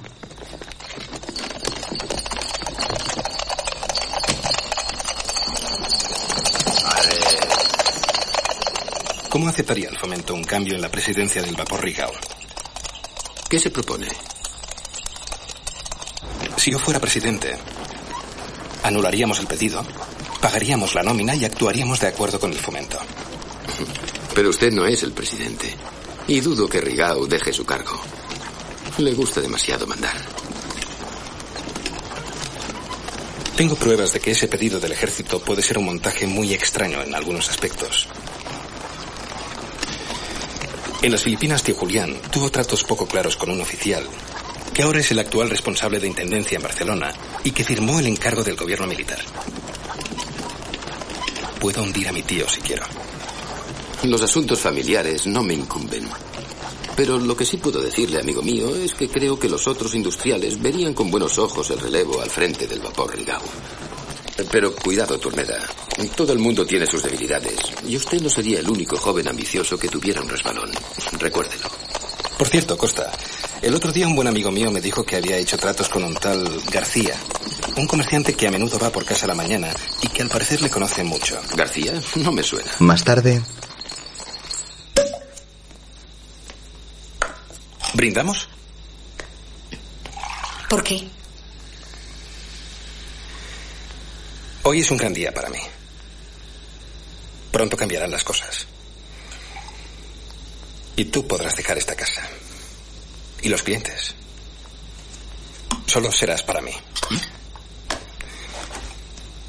¿Te parece bien, Tineta? se besan apasionadamente. ¿Piensas ganar mucho dinero? Mucho. Y no solo dinero.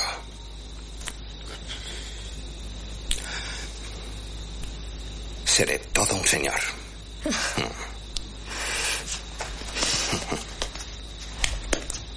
Es que no lo eres ahora. Se vuelven a besar y él le acerca la copa de champán para que beba.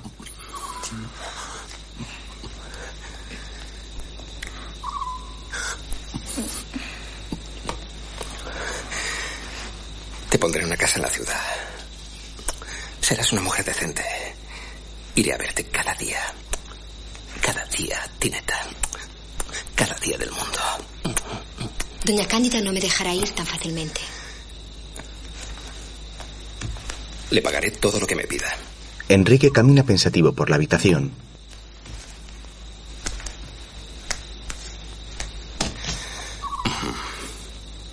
Me vuelves loco, Tineta.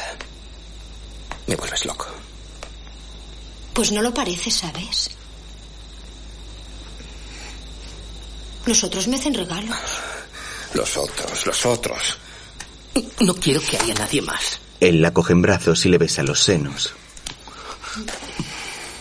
Nunca más. Se tumban sobre la cama.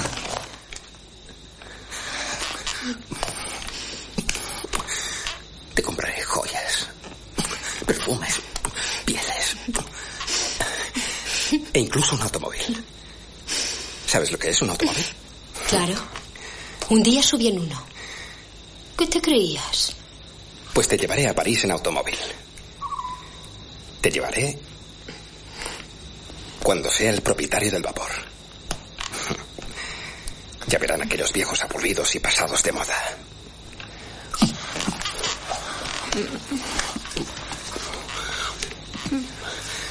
Te quiero, Tineta. Te quiero. Eres mía. Más tarde, Kiko y Mercader saltan la tapia de una casa. En el interior, una mujer está sentada sobre una cama con gesto serio.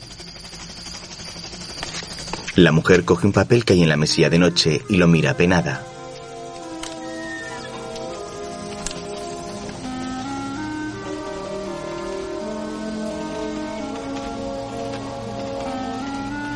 En el exterior,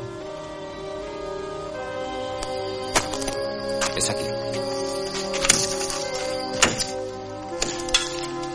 la mujer se asoma alertada por la ventana.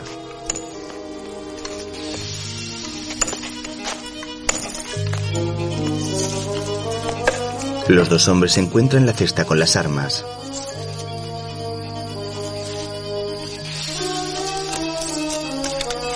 Aquí está, muy bien.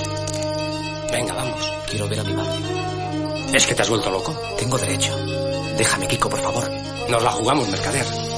Debemos huir y cuanto antes. ¿Qué quieres? ¿Que vuelvan a pillarte? Solo un momento. Lo siento, pero no puede ser. Salgamos de aquí antes de que nos cojan a los dos. Kiko le apunta con un arma y Mercader se aleja furioso. La madre se asoma llorando a la ventana.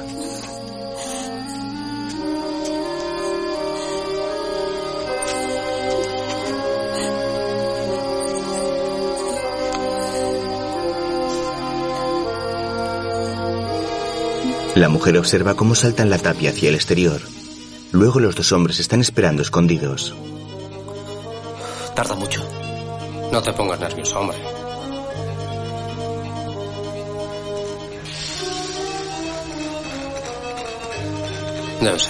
Un coche de caballo se acerca por la calle. Venga, vamos. Kiko le ofrece un revólver a Mercader, el cual lo observa dubitativo.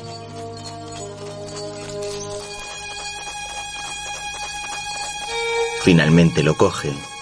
Los dos hombres se tapan la cara con unos pañuelos y salen del escondite con las armas en las manos.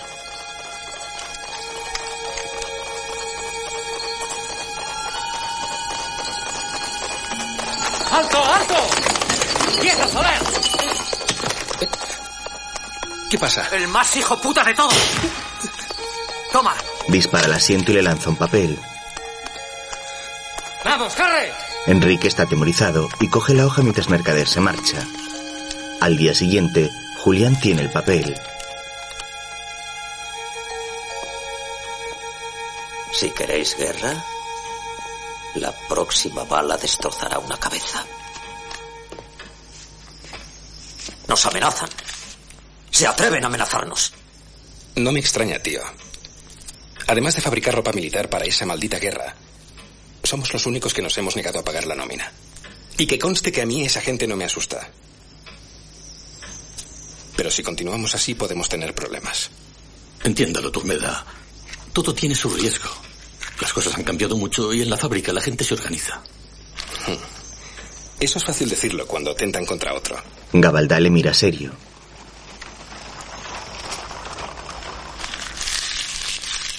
¿Y quién puede haber sido? ¿Quién, radios? Alguien del grupo del Miserias.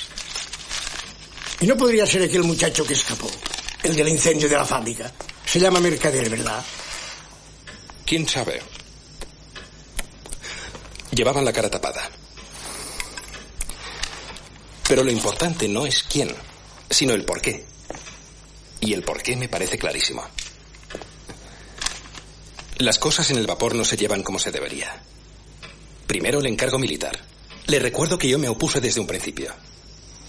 Después lo de no pagar la semana. Hmm. Las cosas van de mal en peor. ¿Insinúas que no se llevará el negocio? Yo no insinúo nada, tío. Yo solo digo que alguien debe tener un interés especial en confeccionar esa ropa. Y no soy yo. Eres. Eres un mal nacido, Enrique. El dueño del vapor soy yo. Y te conviene no olvidarlo. Y no me llames tío, que me molesta. En otro momento, Mercader está tumbado sobre unas mantas en un cobertizo.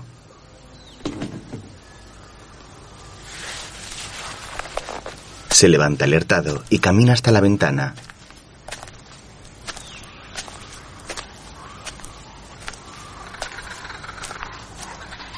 Un hombre está subido sobre un caballo blanco y se marcha galopando.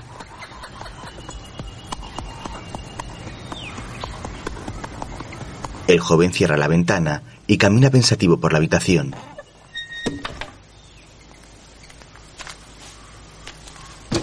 Cordetas entra.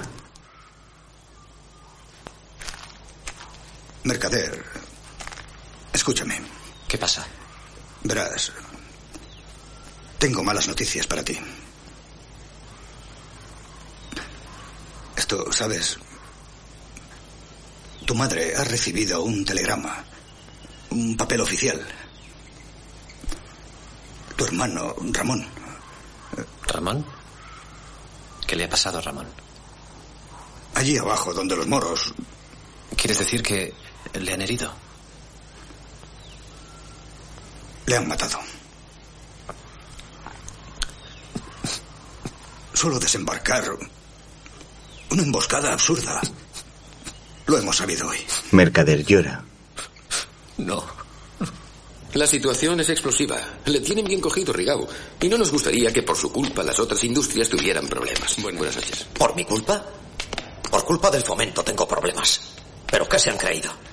Si no hubieran pagado la semana de huelga, como yo decía. Ahora estaríamos todos como usted, ¿verdad? No, no quería decir eso, Costa.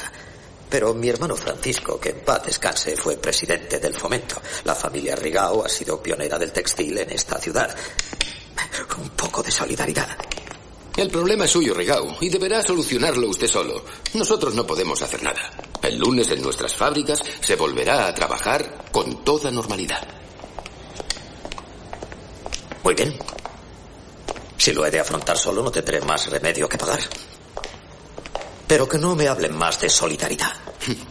Eso de la solidaridad, Rigau, usted lo entiende al revés. Otro día, en la fábrica Vapor Rigau, los trabajadores esperan en la entrada mientras se abre la puerta principal.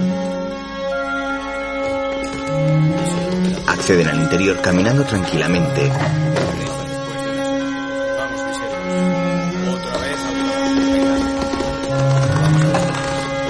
Se saludan amistosamente unos a otros.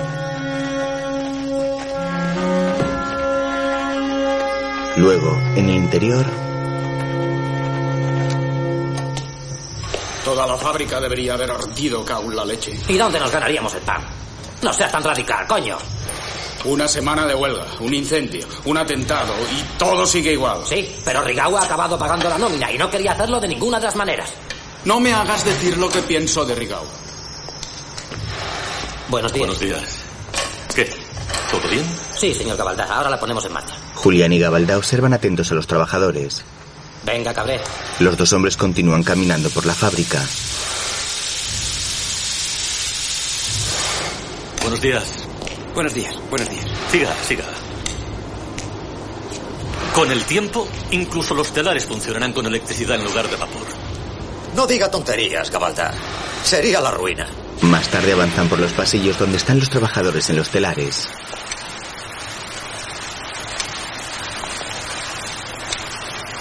Si no surgen otros problemas, a este ritmo podremos cumplir. Muy bien, Gabaldá. Hacemos una huelga. Salimos a gritar a la calle y al cabo de una semana todo sigue igual. Ya te dije que no esperaras gran cosa de todo esto. No sabemos aprovechar los pocos momentos en los que podemos ser fuertes. Hemos cobrado, hemos callado y continuamos haciendo tela militar. Es fantástico. Arrigao, no hay quien lo acojone. Y hablaremos de eso. Tonet y Cordetas trabajan en sus telares, mientras Julián y Gabaldá pasean por la fábrica hasta llegar donde están los dos hombres. Este es el famoso Tonet Miserias. ¿Cómo? Que este es Tonet Miserias. Rigao le observa serio mientras el joven continúa trabajando.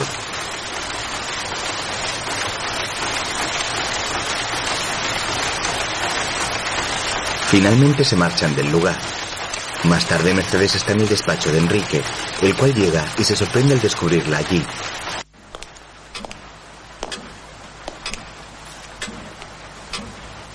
Buenas tardes, tía. Hola, Enrique. Aquella tarde fui a ver a mi sobrino. Un paso que me costó mucho dar, porque era un individuo que nunca me había caído bien. Pero ahora tenía que aliarme con él para apartar a Julián de la fábrica, ya que las cosas en el vapor no podían continuar de aquella manera. Pero tía, ¿quién le sustituirá? Tú. Ambos se miran fijamente con gesto serio.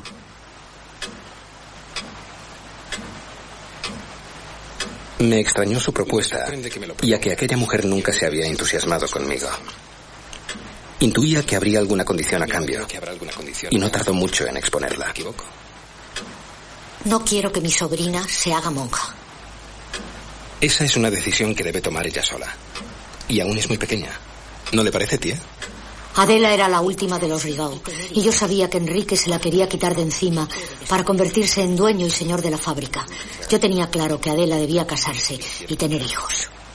O sea, que además de ofrecerme el vapor en bandeja, me facilitaba las cosas sin quererlo. Ya éramos dos para enfrentarnos a las monjas que buscaban la vocación de la niña solo por la dote. ¿Aceptas? Y mi tía, tan beata como era, las convencería más fácilmente. Bien. Acepto.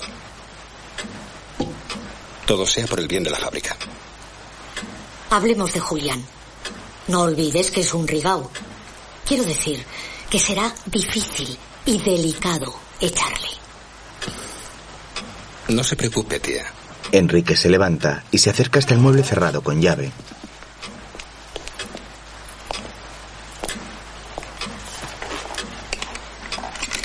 Lo abre y saca la carpeta con los documentos. En esta carpeta está toda la documentación que prueba que tío Julián, cuando se encontraba en las Filipinas, estafó a la sociedad Rigao en colaboración con un tal Fulgencio Aranda, entonces capitán del ejército colonial. Y resulta que el mismo Fulgencio Aranda, que ahora es coronel, es quien firma el encargo del gobierno militar. ¿De dónde has sacado esto? Me lo confió su hermano Francisco por si algún día se presentaba la ocasión. Y la ocasión ha llegado. Francisco era más listo de lo que yo imaginaba. Convoca una reunión de la Junta General de Accionistas. Yo también asistiré. Por la noche Gabaldá camina por la fábrica.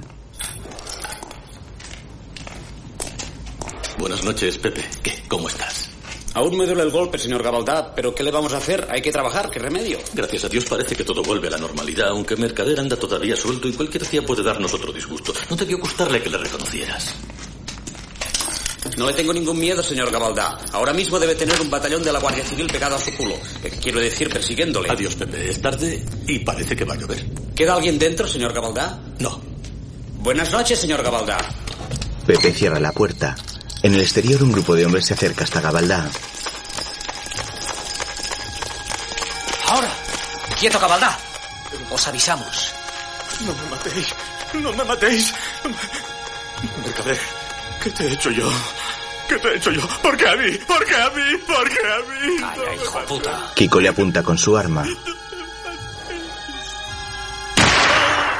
¡Vamos, rápido! Le dispara y se marchan corriendo mientras Gabaldá cae al suelo. ¡Socorro! Dios mío, le han herido en la pierna. Tranquilo, le ayudaremos. Al día siguiente, Se abre la sesión. Sucarrats. Haga constar en acta la ausencia del pobre Gabaldá. Víctima de un vil atentado. Este es el motivo de la reunión. ¿Puedo hablar? Cuando quieras. Muy bien. Ayer fue el primer día de trabajo después de la huelga de la semana pasada. Y han cumplido la amenaza del anónimo que dejaron en mi atentado. Propongo formalmente al Consejo dejar el encargo militar de una maldita vez y cortar cualquier contacto con el ejército. Señores, la responsabilidad de esta fábrica está en mis manos. Por lo tanto, tome nota punto por punto, Socrates. Primero, considero que el encargo militar es nuestra salvación. Segundo, que los que nos atacan están lanzando bastonazos de ciego y lo harán igualmente aunque nos retiremos. Tercero, de ninguna manera quisiera pasar por la vergüenza de ceder a una presión salvaje. Y cuarto, que tenemos la fuerza necesaria para plantarles cara. Si es necesario, contrataremos especialistas. Y si hay guerra, que haya guerra. Ojo por ojo. Sucarrats toma nota. ¿Lo ha escrito todo, Sucarrats? Ojo por ojo, sí, don Julián. El encargo militar no ha hecho más que costarnos dinero. Y disgustos. No pudimos servir el primer plazo por culpa de la huelga y del incendio. Estamos endeudados hasta el cuello por culpa de las materias primas. Tonterías. Perdón, tío. Aún no he terminado. Atentan contra mi vida. Gabaldá está en el hospital. ¿Quién será el siguiente? Votemos, señores. ¿Continuamos o no continuamos con el encargo de ropa para el ejército? Manteniendo el encargo, mantenemos la dignidad. Sí. ¿Y los problemas? ¡Basta! Si nos retiramos ahora, saldremos perdiendo todos, obreros y empresarios. El encargo sigue en pie. Y el trabajo también. Ahora redactaré una nota para que sea leída este mediodía en todas las naves. Dejando las cosas claras. Y ni una palabra más. Sí. Una palabra. Pido la retirada del señor Rigau de la presidencia de la fábrica. Su posición absurda nos hundirá de... He dicho que ni una palabra más. Tú no eres nadie para pedir esto. Ni los aquí presentes tienen poder para tomar esas decisiones. Enrique camina hacia la puerta. Reuniré la junta de accionistas y exigiré su dimisión. Julián se acerca amenazante. Vete de aquí. ¡Fuera! Turmeda les mira serio y se marcha furioso. Luego llega a su casa y Montserrat coge su sombrero. El hombre camina pensativo mientras se desabrocha un botón de la camisa.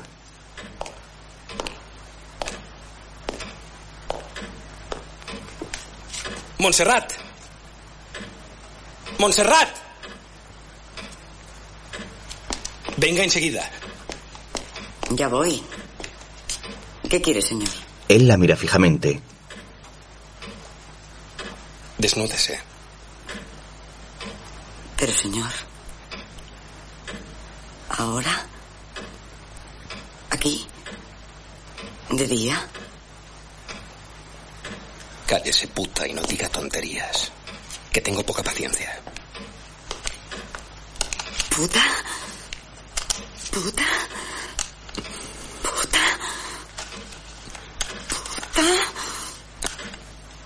¿Puta? Maldito sea. Enrique le agarra de la cabeza y la empuja contra su entrepierna. Después le besa el pecho y se tumban en el suelo. Él la manosea agresivamente mientras se coloca encima de ella.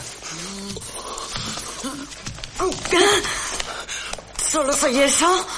¿La puta del señor Turmeda? Turmeda le abre el corsé y frota su cara con los senos. Se dan la vuelta y ella se coloca sobre Enrique. Me las pagará. Ya lo creo que me las pagará. ¿Quién se ha creído que es? Es un cerdo. ¿Quién es un cerdo, señor Turmeda? Enrique. Enrique. ¡Cállate! Antes de 15 días, la fábrica será mía. Te quiero. Lo juro. Acérquense. Paren los telares. Paren los telares y acérquense, por favor. Paren los telares. Paren los telares, por favor. Paren los telares. Paren los telares y acérquense. Vamos. Paren los telares, por favor. No me han oído. Paren. Paren los telares, por favor. Paren, paren, por favor. Serra se sube a una caja con un papel en las manos mientras los trabajadores le observan atentos. La empresa ha decidido continuar con el trabajo previsto pese al horrible atentado del que ha sido objeto el señor Joaquín Gabaldá. Y no se tolerará ningún entorpecimiento del trabajo programado. Estos actos de violencia, cuyos autores materiales caerán inexorablemente en manos de la justicia, pueden volverse contra los mismos culpables. Se actuará con total dureza y, si es necesario, se sancionará individual o colectivamente a los transgresores de estas normas. Eso es todo. Vuelvan al trabajo. Los trabajadores vuelven a sus puestos, mientras Tonet y Cordeta se observan atentos al jefe. Serra les mira serio mientras se marcha. En otro momento, Mercader está frente a unas montañas. Estaba harto de estar allí. Me tenían incomunicado, casi prisionero. No podía ir a ver a mi madre para consolarla por la muerte de mi hermano y decirle que no sufriera por mí. Y ni siquiera sabía exactamente para qué o para quién trabajaba. Me tenéis como un preso. Te vigilamos por tu bien, mercader. Fuera de aquí, corres peligro. Bien que me utilizáis cuando os conviene. La causa del pueblo, mercader. ¿Qué causa? Ni siquiera sé para quién trabajo. ¿Para los socialistas? ¿Los anarquistas? ¿De dónde sale tanto dinero? ¿Quién hay detrás de todo esto?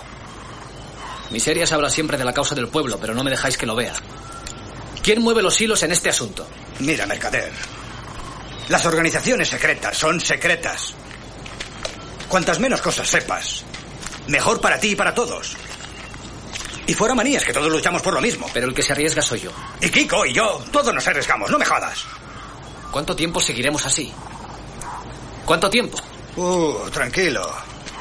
Todavía ha de pasar mucho hasta que te olviden los civiles. Pues te aseguro que hoy me largo. Sé de gente que me esconderá. Me largo y que sea lo que Dios quiera. ¡Idiota! Sabes muy bien que eso no lo puedes hacer. Me da lo mismo, yo me largo ahora. Cordetas le agarra. Kiko, ayúdame. El compañero se acerca y le golpea con un palo mientras forcejean. Más tarde es de noche y un carro tirado por caballos avanza despacio por una calle.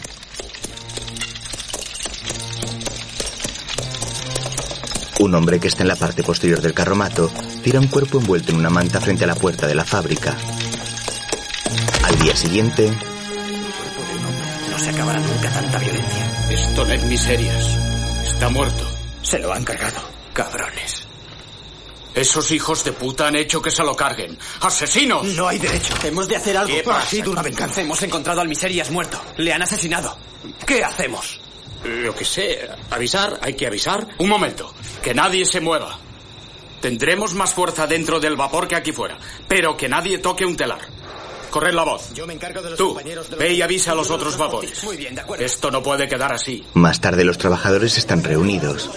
Mientras en el despacho, En circunstancias como esta debemos olvidar nuestras diferencias. Todos vamos en el mismo barco. Primero el vapor. Enrique mira serio a Julián.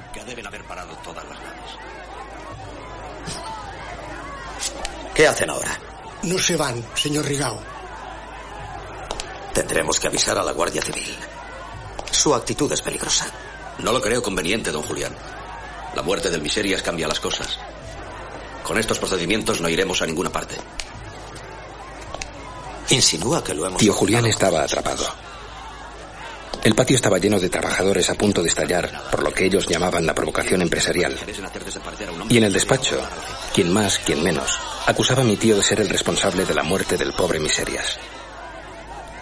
Lo que me hacía falta Lo que dice era calcular el beneficio inmediato que podía obtener de aquella nueva situación. ¿Quién cree que puede haber sido? Estaba convencido que mi tío caería por su propio peso, como si se tratara de una fruta madura. Por esa razón, no pedí dimisiones ni grité. Sencillamente me reservaba para el momento preciso, para el momento que más daño hiciera. ¿Y qué propones? Redactar una nota en la que se diga que la empresa lamenta profundamente lo ocurrido. Todo. Los atentados anteriores y este último. Y que reclamamos un clima de comprensión mutua para llegar a una situación de cordialidad. Y no sé, algo como que la empresa se une al dolor de los familiares y les transmite su más profundo pésame. No es tan difícil, ¿verdad, tío? Ah, yo pediría a las autoridades que aclaren lo de la muerte del Miserias lo antes posible para mantener nuestra reputación. Y es de suponer que la podremos mantener. Luego los trabajadores se manifiestan frente a la entrada de las oficinas. Se arrastra al exterior con una nota y les pide silencio con las manos.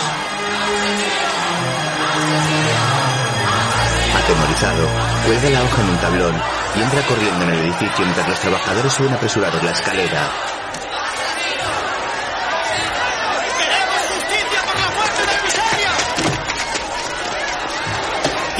Puta! Ahora dicen que lo lamentan. ¿Habéis visto de lo que son capaces? Reclaman comprensión, se lo cargan y ahora le pagan el encierro. ¡Pobre miseria! Ellos deberían estar en la tumba. ¡Entremos!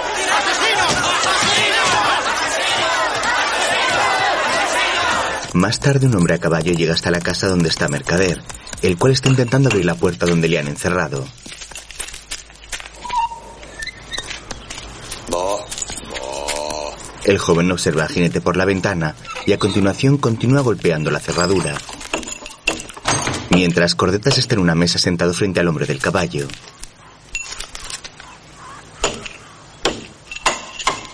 Le hemos tenido que encerrar en el desván. Está muy nervioso, se quiere ir. Y no para de preguntar por el miserias. De momento que se quede aquí. El jefe tiene pensado otro trabajo para él. El último. Después le cargaremos el mochuelo de todo. Los atentados a Turmeda y a Gabaldá. Y de la muerte del Miserias. Mercader ha conseguido hacer un agujero en la pared. Mete la mano y abre la cerradura.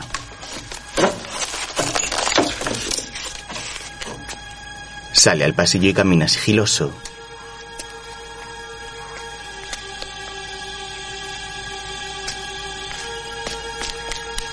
Baja las escaleras, se detiene y coge una escopeta que hay apoyada sobre la pared.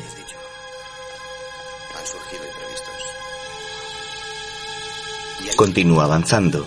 Llega hasta la puerta de la sala donde está Cordetas con el otro hombre y espera escondido. Ahora no puedes echarte atrás. Estamos en la recta final. Sí, pero este asunto de mercader hay que resolverlo enseguida. Espera, Cordetas. Solo un par de días más. Un mal asunto este del miserias. Si llego a saberlo, pido más pasta. Venga, hombre, no llores ahora. De esta saldrás con los bolsillos llenos. Me gustaría saber cuánto sacas tú. Haciendo de mensajero no corres peligro. ¿Sabe alguna cosa de la muerte del Miserias? Yo no le he dicho nada. Te conviene que no llegue a saberlo nunca. Es mejor que piense aquello que dice siempre de la causa del pueblo. Todo este asunto no me gusta nada. Los obreros del vapor Rigao han perdido la chaveta. Si supieran que nos lo hemos cargado entre Kiko y yo, nos arrancarían la piel a tiras. No te preocupes, Cordetas. No lo sabrán nunca. Pronto todo el mundo pensará que fue cosa del imbécil de Mercader. ¿Dónde está Kiko? En el pueblo. Ha ido a por comida.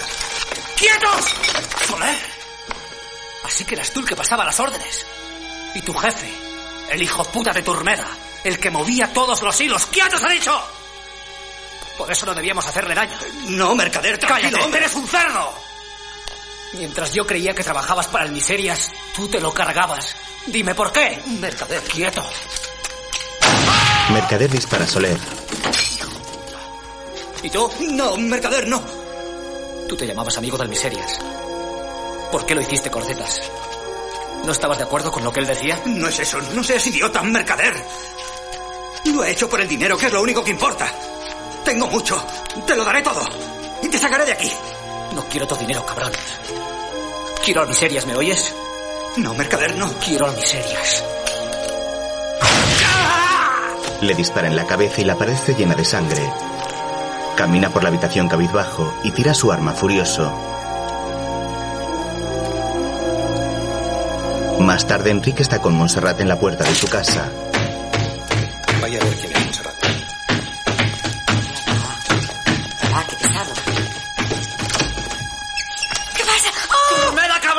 Mercader entra. Si quieres, ¿qué quieres, puta? ¿Qué pasa? ¿Qué qué pasa? Yo te lo explicaré. Como si no lo supieras, cabrón. Tú me hiciste quemar los montones de tela, ¿verdad? No. Tú hiciste que te asustara, chorizo de mierda. No, te lo Para juro. quedar como un hombrecito, quizá. Eres un hijo de puta, Turmeda. Siempre lo he dicho, el más hijo puta de todos. Montserrat está en el suelo sin conocimiento. Te arrancaré el hígado, te lo juro, por reírte de mí. ¡Montserrat! Le tapa la boca con un pañuelo mientras le corta el cuello con la navaja.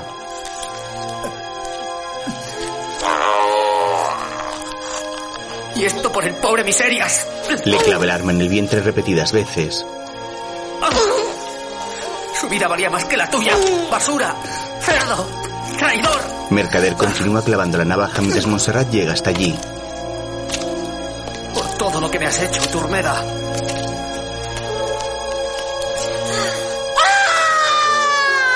La mujer lo observa aterrorizada y el joven agresor rompe a llorar.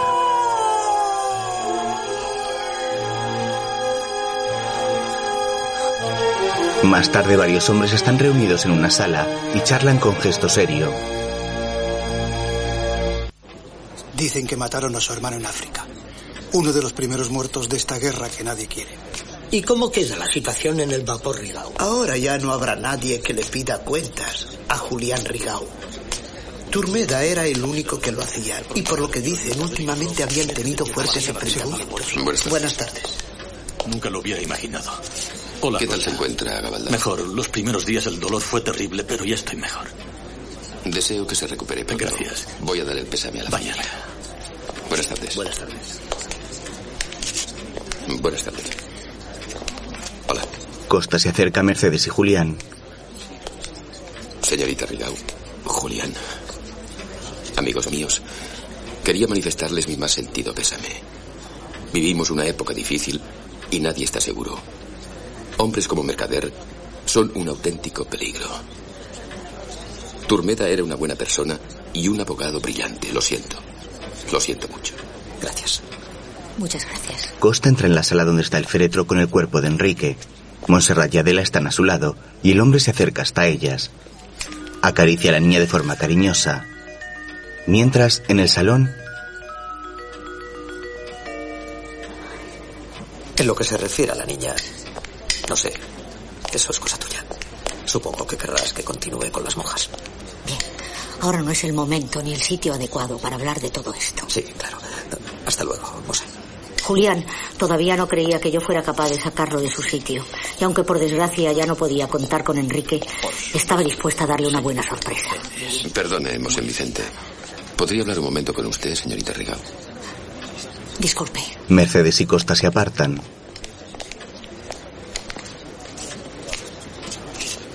¿Y bien? Ya sé que este momento no es el más oportuno. El doctor dice que aún tengo para un par o tres de semanas. ¿Pero usted se encuentra bien? Sí, mucho mejor, Julián. Me urge hablar con usted, por su bien y por el del vapor Rigau. ¿Qué pasa? No se lo puedo contar ahora. ¿Le parece bien esta tarde? Podríamos vernos en casa del notario Casas. Sé que es su asesor. Sí, a las cinco en casa del notario. Ahora debo irme. Hombres, yo lo como mercader solo merecen la muerte. Era mi abogado. Un poco ambicioso, pero buen chico. ¿Estás seguro? Después, Muy bien, le haré un recibo conforme los deja en depósito. Gracias. Llegué un poco antes a la cita, porque quería depositar en manos del notario aquellos papeles de las Filipinas. Me fue difícil recuperarlos, porque Enrique los tenía a buen recaudo. Ha llegado el señor Costa. Que pase. Sí, señor Casas. Costa no se hizo esperar. Me tenía un poco intrigada. ¿Qué podía querer aquel arribista de la industria local? El notario quería retirarse por discreción, Hola. pero yo le supliqué que se quedara. No me hacía ninguna gracia enfrentarme a aquel hombre. Me extrañó mucho que estuviera tan al corriente de la situación del vapor Rigau. ¿Cómo podía saberlo? Hay cosas que no pueden ocultarse. Todo el mundo lo sabe. El pedido de los militares ha significado un gran gasto en materia prima. Y como no se han podido cumplir los plazos previstos, ¿Y bien? a mí me interesa el vapor. Se lo digo francamente. Últimamente he comprado algunas acciones. Cuando hay problemas, ya se sabe, la gente vende. Ahora tengo un buen paquete del total. Y antes de que su hermano acabe de hundir el negocio, y perdóneme la franqueza con que le hablo, querría hacerle una propuesta. Le escucho, pero mucho me temo que no nos pondremos de acuerdo. Si no me equivoco, el resto de las acciones están en posesión de su hermano, de su sobrina de la Turmeda, pobrecita, y en sus propias manos. Está usted muy bien informado, señor Costa. Supongo que Julián será nombrado tutor de la niña. Es el cabeza de familia y faltando el padre no creo que sea... Me parece que ha dicho que le gustaba ir al grano, señor Costa. Pues vaya al grano. Apreciada señorita, le propongo que me venda sus acciones. De esta forma, con el dinero que obtenga, podrá vivir tranquila el resto de su vida y la empresa Rigao se salvará. Señor Casas, si le vendiera mis acciones al señor Costa, ¿eso significaría que él tendría el control de la empresa? Esa es la realidad, señorita. ¿Y que podría echar a mi hermano del puesto que ocupa? Efectivamente. Tuve suerte de que el notario me apoyara. Era un hombre razonable y podía fiarme de él. En estos momentos. Me preocupaba el interés de Costa por el vapor Rigao. Pero no me fue difícil responderle. No solo no quería vender, sino que además estaba dispuesta a llevar personalmente los negocios de la familia. No es trabajo para una mujer. No sabe de lo que somos capaces las mujeres, señor Costa. Bien, si es su última palabra, estoy dispuesto a hablar de ello. Pero piense que mis acciones me dan ciertos derechos. Hablaremos en la Junta General de Accionistas. Mercedes se marcha decidida. Más tarde en la casa familiar, Julián mira su reloj con gesto serio. Venga. ¿Pero qué haces aquí? ¿Has dejado el velatorio? Tú también te has ido. Precisamente. Y dejas que una niña y una criada se ocupen de las visitas. Mercedes, me gustaría hablar contigo. Tú dirás. Es que esta mañana, en el velatorio, no he estado nada amable. Vaya. Qué cosa más extraña. Tú pidiendo excusas. He pensado que la niña podría vivir aquí con nosotros. Al fin y al cabo es un Rigao y lo heredará todo, ¿verdad? Sí, en eso tienes razón. Pero yo ya había pensado que viviera con nosotros, pobrecita. Respecto a la fábrica, la sacaremos adelante. La verdad es que Enrique era un estorbo. No hacía más que poner pegas a todas las decisiones. Que si la tela militar, que si ¿Ah, la sí? nómina de la semana de huelga. Supongo que no tienes nada que ver con su muerte, ¿verdad? Julián la observa enfadado. Te prohíbo que pienses eso de mí. De tu hermano. Si tanto te molestaba, puede incluso que tuviera más poder del que tú imaginabas. No era más que un pobre liante lleno de ambición. Incluso quería convocar una reunión de accionistas para intentar aprobar una moción contra mí. Esa reunión la he convocado yo para dentro de cinco días. Tú, que eres mi hermana, también quieres ponerme zancadillas. Ahora que debemos estar más unidos que nunca. ¿Para qué? Para ayudarte en tus estafas con ese tal coronel Fulgencio Aranda. La mira alertado. ¿De dónde has sacado ese nombre? Le expliqué cómo habían llegado a mis manos aquellos documentos. Julián no acababa de creérselo. Me los pidió apelando al buen nombre de la familia. Yo sabiendo que estaban bien guardados, no cedí. Al contrario, le dije que quería que dejase su puesto porque estaba dispuesta a ocuparlo yo. Y yo venderé mis acciones a Arcadio Costa. ¿Costa? ¿Qué pinta Costa en todo esto? Le he visto esta tarde. Ha ido comprando acciones de la sociedad anónima. Ahora tiene un buen fajo y quiere hacerse con la mayoría absoluta. Ese cabrón de Costa. ¿Y tú qué le has dicho? Que no vendo. Que quiero ser la presidenta del Consejo de Administración. ¿Y ahora qué dices, Julián? No tienes nada que hacer. Puedes gritar, puedes pegarme, haz lo que quieras. Pero abandona. Mercedes está seria, mientras su hermano la observa entristecido.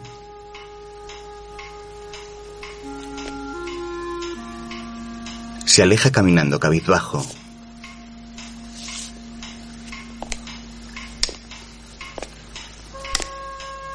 Al llegar a la escalera se tambalea y coloca su mano sobre la barandilla.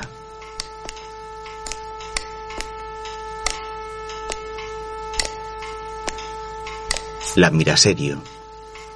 Más tarde dos agentes caminan juntos. ¿Y qué hizo exactamente? Mató a puñaladas a un industrial después de cargarse a dos compañeros suyos a tiros en una masía a las afueras de la ciudad. ¿Se sabe por qué lo hizo? Aún no ha confesado. Hay que acabar con esto. El coronel auditor quiere tener el caso resuelto esta misma semana. Piensa que es un sumarísimo de urgencia. Diga lo que diga, lo fusilarán. Centinela. ¡Habla! Te digo que hable. ¡Habla! A sus órdenes, teniente. Continúe, sargento. ¿Quién era tu contacto en el comité de huelga? ¡Habla, mercader! ¿Para quién trabajas? Di. No lo sé. Supongo que para Turmeda. Me engañaron.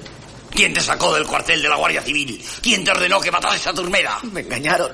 Fue una confabulación. No era nada de lo que había imaginado. ¿De dónde sacaste las armas para los atentados? ¡Habla! ¡Habla de una puta vez! Cordetas trabajaba para Soler.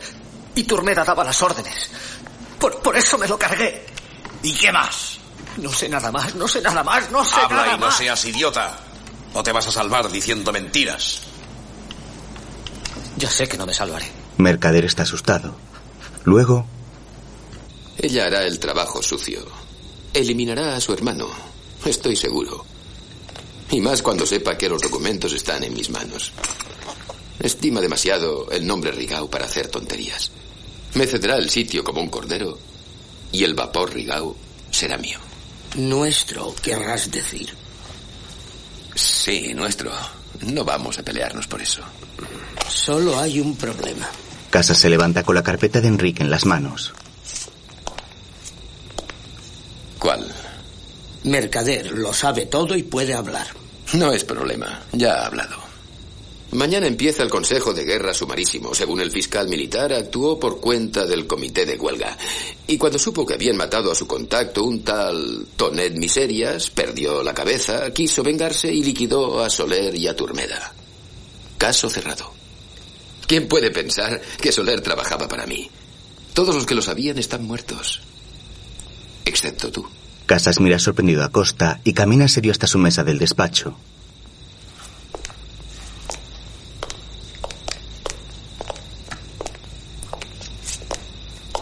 Para que todo sea legal entre tú y yo, he preparado unos documentos. ¿No te fías de mí? Cuando hayas firmado, sí. Además de estos documentos, hay una cesión de acciones del vapor Rigau a mi nombre. Esto me convierte en tu socio legal. Costa coge una pluma y firma los documentos.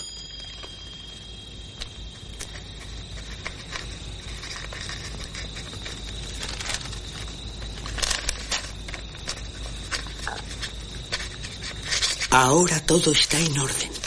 Socio. Celebrémoslo. Días más tarde, en la casa Rigau, hay una elegante sala con columnas de mármol, la cual está vacía. Julián y Mercedes llegan serios hasta allí. Rigau mira enfadado a su hermana.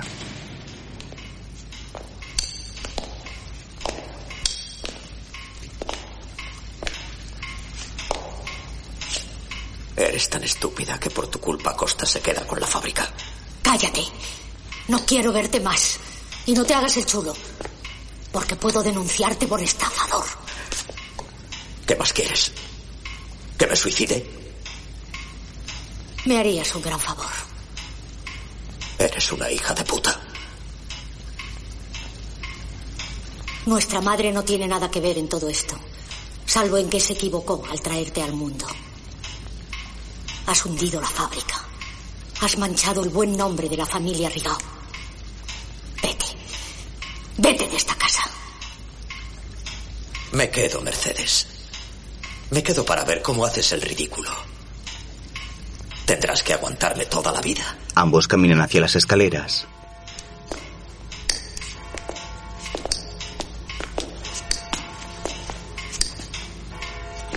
Haz lo posible para que no te encuentre ni siquiera por los pasillos.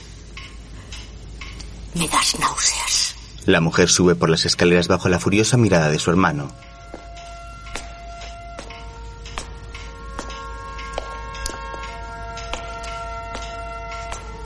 ¡Estás muerta, Mercedes! ¡Estás tan muerta como yo!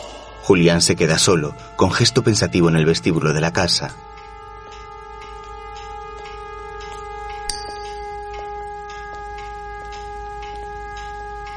Toda la familia está muerta y podrida.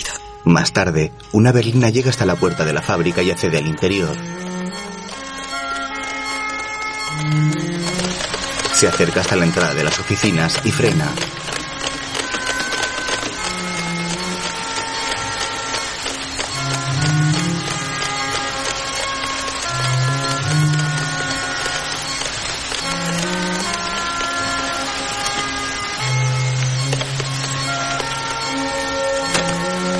Baja del coche y mira a su alrededor. A continuación, asciende la escalera hacia las oficinas.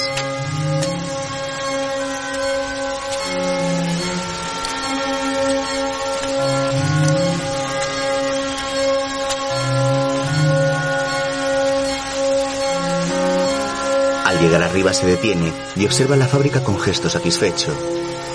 Más tarde está en la habitación de Tineta, la cual está desnuda sobre la cama. El hombre termina de vestirse, saca su cartera y coge varios billetes del interior. ¿Y esto? Todo para ti. Se lo deja en la entrepierna. Podrías decir gracias. Gracias. Un poco más, ¿no te parece? Muchas gracias. ¿Está bien así? Costa saca un cigarrillo de su pitillera mientras ella le mira sonriente.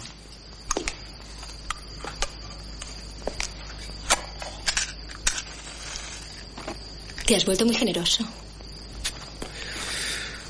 Las cosas me van bien.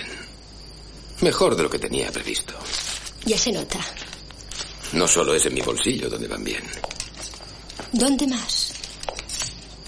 En el bolsillo. También, claro. El dinero, cuanto más mejor. Pero hay otras cosas. Yo era un don nadie, ¿sabes? ¿Ah, sí? No sé por qué te cuento eso. Yo no era nadie. Y ellos lo eran todo. ¿Quiénes son ellos? ¿Qué más da? Lo eran todo. Lo tenían todo. Gente de bien. Cojones, menuda gente. Mira cómo han terminado. Como unos criminales. Unos estafadores. Y aquella mujer que solo quería mandar. Pero ahora yo soy el dueño. El dueño de todo. Yo, un don nadie, que puede ser tu dueño si Solo un ratito, si no, doña Cándida. ¿Entiendes? No habrá nada que me detenga, Tineta. Puedo ser el dueño de todo. Tu dueño si quiero. Costa se coloca sobre ella y la besa en la boca. Al día siguiente en el calabozo, Levántate, chaval. Ya es la hora. Mercader se incorpora despacio de su camastro mientras el agente espera frente a él.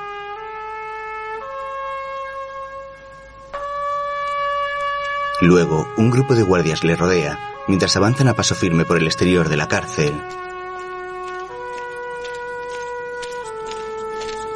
Mercader camina con los brazos esposados en la espalda.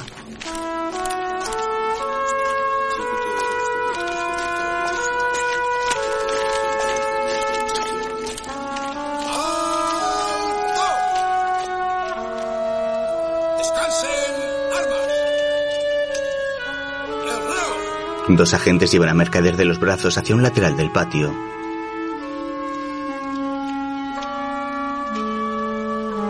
Los guardias vuelven con sus compañeros.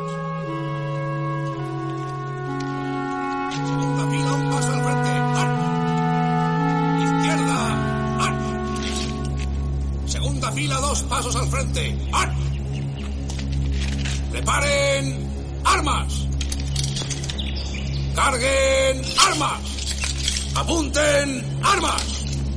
¡Fuego! Disparan contra Mercader. A continuación, aparecen los títulos de crédito.